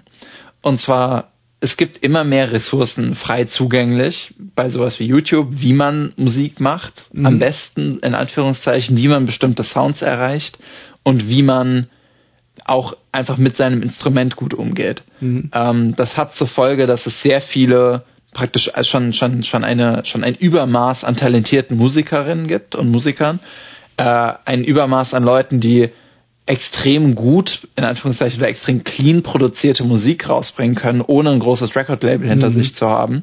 Ja. Und auch, was ich glaube zumindest, dass Musik immer komplizierter werden kann. Mhm. Sowas wie Polyrhythmik, sowas wie Meshuggah war früher in den 90ern was Besonderes. Das war was, das man nicht so wirklich kannte in der Szene, wo man sich dann gedacht hat, oh wow, äh, verstehe ich nicht, kann ich nicht, ich kann nicht mitzählen. Und es ist jetzt so eine richtige Besonderheit ähm, oder sehr tief gestimmte Gitarren. Meshuggah ist eine Band, die sich da wieder anbietet. Die sind mhm. einfach sehr gut darin, so Sachen, ich sag mal, anzuleiten, in Anführungszeichen durch die Revolution. Ähm, sowohl was Musik angeht, als auch was Musikproduktion angeht tatsächlich. Die haben auch sehr viel digitalen Kram eingeführt auf den Markt äh, und haben auch äh, zum Beispiel sehr viele, sehr viele Schlagzeugpatches basieren auf Sachen von ihren Schlagzeuger die mhm. heutzutage Musiker wie ich, die jung sind und anfangen Musik zu machen, sich einfach für so 50 Euro kaufen können und dann selbst mhm. zusammenbasteln. Was ich damit sagen möchte, ich glaube, es wird immer einfacher, die Sounds zu bekommen, die man möchte, und es wird immer einfacher, clean zu klingen. Man kriegt mhm. Gitarren billiger, man kriegt Effektgeräte billiger und man kann besser produzieren und kriegt das Wissen, äh, kriegt das Wissen dazu auch billiger. Ich glaube, niemand muss in 15 bis 20 Jahren schlecht klingen, weil er nicht die Möglichkeit hat, ja, anders ja. zu machen. Also meiner Meinung nach wird es eine Aufteilung geben, Leute, die bewusst dreckig klingen wollen, die mhm. bewusst nicht clean klingen wollen. Ob das jetzt sowas ist wie Vessel of Iniquity oder Black Earth. Ähm, oder ähm, sowas wie, keine Ahnung, Leute, die Karkes besonders toll finden oder Stangerriegel, die auch bewusst nicht sehr clean klingen wollen, mhm. ähm, um jetzt Referenzen aus dieser Show hier zu nehmen. Und auf der anderen Seite gibt's immer öfter die Möglichkeit oder immer, immer leichter die Möglichkeit, sehr, sehr clean zu klingen, sehr gut produziert zu klingen. Und ich glaube, gerade in der Zeit, falls man das unter Extreme Metal verstehen möchte, Deathcore falls ihr das dazu zählt, ist ja kein Metal per Definition, ja, aber, ne, dazu, ja, ähnliche Richtung, oder zumindest Death Metal, äh, da sieht man das auch sehr, gerade jetzt, klar, die neuen Cannibal Corpse Sachen, aber auch Mishuga und Leute, die danach kommen, Gents, sowas, ist einfach extrem clean produziert und ist mhm. technisch sehr anspruchsvoll. Mhm. Und ich glaube, das wird sich auch weiterentwickeln mit so Dingen wie Polyphia am Horizont, äh, am schon existierenden und sichtbaren Horizont zumindest, äh, glaube ich, es wird, es wird einfach immer mehr geben. Also anspruchsvolle Rhythmen, Polyrhythmen, anspruchsvolle Musik, die sehr clean produziert ist. Auf der anderen Seite dann Leute, die wirklich sagen, äh, ähnlich wie ich vielleicht auch, ich liebe äh, oder ich lerne gerade zu lieben äh, dreckigen frühen Death Metal, Grindcore, solche Sachen. Mhm. Ich find's geil, ich will so klingen und ich weiß auch, wie ich so klingen kann. Ich habe ein 100 Euro Pedal für meinen Bass. Äh, da ist alles drauf, was ich brauche. Da sind Effektgeräte drauf, Verstärker, Boxen, alles. Ich kann auch Sachen, äh, Sachen runterladen. Und äh, wenn ich möchte, wenn ich klingen möchte wie das erste oder wie das einzige Terrorizer-Album, dann kann ich das machen. Äh, World Downfall kein Problem. Mhm. Äh, wenn ich klingen möchte wie, äh, keine Ahnung, von Periphery, Nolly, äh, kann ich das auch machen. So, den Sound habe ich schnell eingestellt. Die Darkglass-Pedale, die normalerweise 300 Euro kosten, sind da drin. Mhm. Und mit einem Clean Blend und ich weiß, ich konnte mir selbst beibringen, wie ich es mache, durch YouTube-Videos. Genau. Und sowas wie Behemoth ist da, glaube ich, sogar ein gutes Beispiel. Die haben früher total dreckig geklungen, klingen mittlerweile total clean und mittlerweile mhm. kann halt auch jeder so klingen. Das ist nicht mehr schwierig. Okay, verstehe ich alles. Ja. Ähm, nur eine kurze Gegenfrage. So ein bisschen ist es für mich am, an der Frage vorbei, weil es geht ja nicht schon drum, äh, wie kann ich in, in, der Zukunft noch viel einfacher an so äh, an das Wissen und die Tools rankommen, um te technische Musik zu spielen oder cleane Musik mhm. zu spielen oder meinetwegen, ich orientiere mich an irgendwas Dreckigen und dann klingt es halt eben sehr schnell dreckig man sieht es ja auch dann an diesen ganzen, ich weiß nicht, wie dieser, was der Axel spielt, diesen, diesen Camper. Genau, Beispiel. ja. Kannst du dann, dann MIDI-Spuren oder irgendwas runterladen und dann ja. klingt dann Amp so und so und so. Aber darum geht's ja, für mich ging es um eher so drum, was könnte man sich vorstellen, was es noch Extremeres gibt als äh, das, ähm, ja eben zum Beispiel sowas wie Black Earth halt, so als, als Musikstil her so gesehen. Ja, und ich glaube, ich glaube, genau da gibt's dann halt diese zwei Richtungen. Die einen, die, die immer technischer werden, die immer cleaner klingen wollen ja, okay. und immer fettere Gitarrensounds sozusagen. Ja. Mhm. Und da härter werden. Härter ist ja nicht, das ist ja nicht festgelegt. Ja, also okay. manche Leute festgelegt finden, ist es nicht. Kann, ja, eben, man ja. kann es auch als hart empfinden, genau. wenn es halt einfach extrem fett ist und super in die Magengrube geht und ähm, noch, noch schärfer die, was weiß ich, so, wenn du so Staccato-Rhythmen hast und wirklich der das gibt doch diese Band Faceless, die habe ich noch Ja, genau, sowas, sowas da, zum Beispiel. Da ist mir das so aufgefallen, dass die so. Die haben, ja, ja, aber die, die, haben dann, die haben dann so Pausen, so rup, tup, und das, das ist wirklich so sauber abgeschnitten, ja, wahrscheinlich ja. auch einfach irgendwie digital, oder da ist so eine absolute Stille dann zwischen ja, ja. in so einem Break drin, wo du echt das Gefühl hast, das ist so ein Universum von Stille irgendwie und dann ja, geht's wieder weiter. Und da ist das das sauber produzierte, was was dann halt ähm, dafür sorgt, was dafür sorgt, dass das besonders fett kommt oder ja, ja, stimmt, ja, stimmt. Aber es ist ja schon da. Ich meine, das ist halt keine neue Entwicklung. Aber vielleicht lässt sich das ja auch noch steigern in oh, ja. Weise. Also gerade so, so sowas wie, es hat angefangen vielleicht mit so, mit so Metalcore-Sachen, dass die Breakdowns da immer cleaner wurden, dann mhm. wurden da Einspieler genommen. Mittlerweile äh, Deathcore ist noch krasser und die, die Vocals werden noch mehr guttural und mhm. tiefer sowas wie, ähm, na, wie heißt Bring the Horizon. Äh, na, ja, die auch, aber äh, es ist, gibt eine relativ moderne Band, jetzt fällt mir gerade leider der Name nicht ein. Äh, die haben ein Lied zum Beispiel rausgebracht, Baba Yaga, aber äh, die sind allgemein dafür bekannt, dass der Sänger zum Beispiel eine sehr tiefe Stimme hat, sehr tief. Ich weiß nicht, wie du meinst, aber ich komme auf den Namen nicht. Ja, äh, Alex, Shores oder so. Nee, aber der heißt Alex Terrible, der okay. Sänger, und der kann zum Beispiel, da gibt es ein total berühmtes Video, wie er auf der Bühne steht. Das, wie, wie, die Band und den Sänger heißt. Du sprichst weiter, ich suche ja, genau, Alex äh, Terrible. Genau, Alex, Alex Terrible, der, der nimmt das Mikro weg und singt. Und äh, der singt laut genug, um die ganze Konzerthalle zu füllen. Wow. Extrem tief. Und es ist wirklich, wirklich krass. Ähm, aber Mikrofon. Rammstein. Rammstein! ah nee, Alex Terrible covered Rammstein, covered Metallica. Ja, der hat, der hat Slaughter auch eine, to Prevail. Slaughter to Prevail, genau. Gehört. Ja, ist so eine, ist so eine, so eine Deathcore-Richtung. Und für, für, für die Genres zum Beispiel ist es besonders krass, wenn man so Genty-Rhythmen spielt, krasse Breakdowns hat mhm. und dann immer ja, so einfach so praktisch computergenerierte Rhythmen, mhm. immer tiefer und am Ende hast du eine 10 Seiter Gitarre und klingst wie ein Bass. Also so. Okay. Und das ist für, für viele Leute, die ich auch kenne, ist das hart. Das ist das härteste, was es gibt. für die ist es härter, je tiefer es ist mhm. und härter, je komischer die Rhythmen sind, die da gespielt mhm. werden. Wenn dann plötzlich der Schlagzeuger vier Viertel spielt und du spielst dein dünn, dünn, dünn, dünn, dünn auf so einer neunseitiger Gitarre, ist das für die das, was für mich, äh, keine Ahnung, Into the Void von Black Sabbath ist. Mhm. Wo ich mir denke, holy shit, geht's noch härter. Ne? Und ich glaube, deswegen wird es diese Trennung geben. Das ja, ist dann ja, ja. sowas wie Vessel of Iniquity, ist eine ganz andere Form von hart als Meshuggah oder die jetzt auch Black Cathedral zum Beispiel wieder ein kleines Ding gemacht haben auf einem neuen Album, wo so äh, Black Metal ein bisschen, äh, ich sag mal, die Fahne reichen wollten und sagen, hey, wir mögen euch immer noch. Mhm. gefühlt. Ach, die neue Platte heißt äh, Black Messiah oder was? Nee, nee, nee, die äh, neue, die neue Platte, äh, da ist ein Song drauf, der heißt Black Cathedral. Cathedral, so. Ähm, und der ist extrem gut produziert, aber kriegt trotzdem hin, so eine atmosphärische Black Metal, so ein Feeling zu mhm. haben. Mhm. Ich habe die Band so ein bisschen aus den Augen verloren, leider. Da muss ich mal ja. was nachholen. Sag nochmal die Band. Ich hab jetzt. Äh, Meshuggah. Achso, Meshuggah. Ja. Ich dachte, du wärst noch zu einer weiteren Band. Nee, nee, nee. nee. Ja, okay. ähm, ja, ich meine, man, man gewöhnt sich ja halt auch, also an neue Sounds oder an neue, ähm, ja, meinetwegen auch halt Rhythmen oder äh, Harmonien oder so, ne? Ich meine, das ist ja ein Phänomen, das es schon immer gibt in der Musikgeschichte. Mhm. Wenn man jetzt wieder bei Jazz ist, Bebop, ja, die, die, ähm, die Intervalle, die die da benutzt haben, die einfach erstmal falsch klangen und die mittlerweile halt irgendwie normal sind. Ne? Total, ne? ja. Ähm, oder halt so ein Sound, ne? Den, ähm, den man nicht einfach jetzt, also wenn man jetzt 20 Jahre zurückgehen würde und würde Vessel of Inquity vorspielen, ein Metal-Fan würde er sagen, das kann man sich nicht anhören, ja. vermute ich. Ne? Ja. Und man hat aber, ist dann rangeführt worden.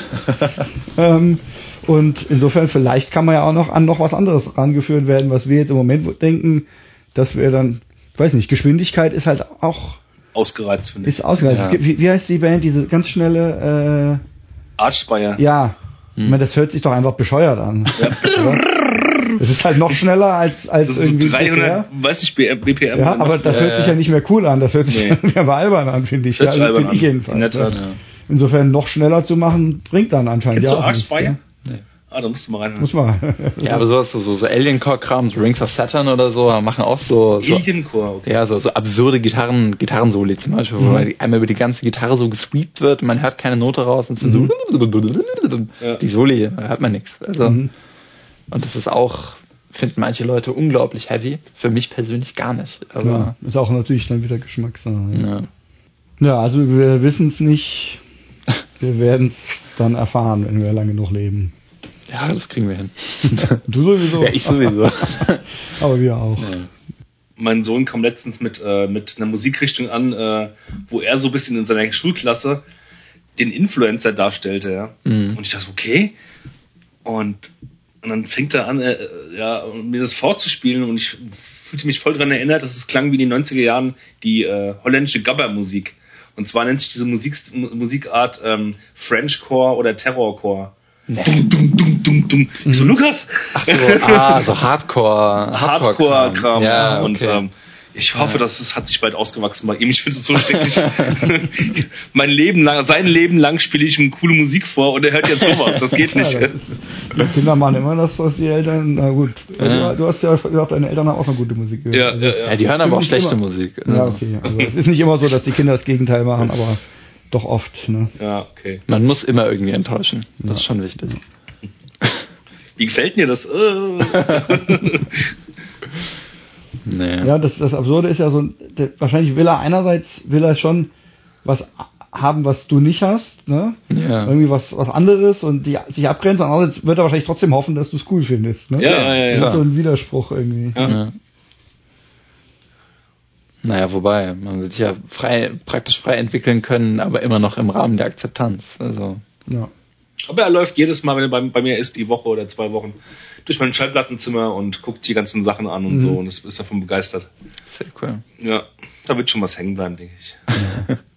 und wenn einfach nur die, die Liebe zur Musik ist oder das, dass man es ja, dass man es normal findet, sich für Musik zu interessieren, dann ist es ja auch schon was wert. Der muss ja, ja der spielt ja in, einem, in, einem, äh, in Halle, in einem recht äh, weiß nicht, wie, wie renommiert, wie groß das ist, aber der spielt da kontinuierlich in dem, in dem äh, Halle Jugendmusikorchester mit, mhm. ja. Querflöte. Ah, ja, cool. Querflöte, ja. Mhm. Interessant. Und ist da auch voll am Ball geblieben, ja. Die haben ständig Auftritte, verreisen mit dem Orchester sonst wohin. Ah, sehr geil. Ja, Boah, das habe ich auch mal gemacht. Am Kontrabass. Ja, ja ich habe ein Foto gesehen. Ja. Ah, cool, okay. Ja. Ja, wir sind jetzt irgendwie schon so im Nachgang, habe ich den Eindruck, in unserem Ja. Gespräch. Sollen wir dann erstmal den, die Zuschauer, Zuhörer verabschieden? Mhm. Das ist ja auch schon mittlerweile Äh, äh, ist- später ist angefangen Schon heute. spät, ja, genau. Dann danken wir auf jeden Fall fürs Zuhören. Wir danken dir sehr fürs Kommen. Ich fand das sehr äh, anregend. Ich danke fürs Einladen. Gerne. Vielleicht kannst, du- vielleicht kannst du die Folge, wenn sie draußen ist, ja auch ein bisschen unter deinen Bekannten Selbstverständlich. zu haben, weiter spreaden. Und wir freuen uns über Kommentare und wenn ihr uns liked und weiterverteilt von diesem Dann bis bald. Tschüss.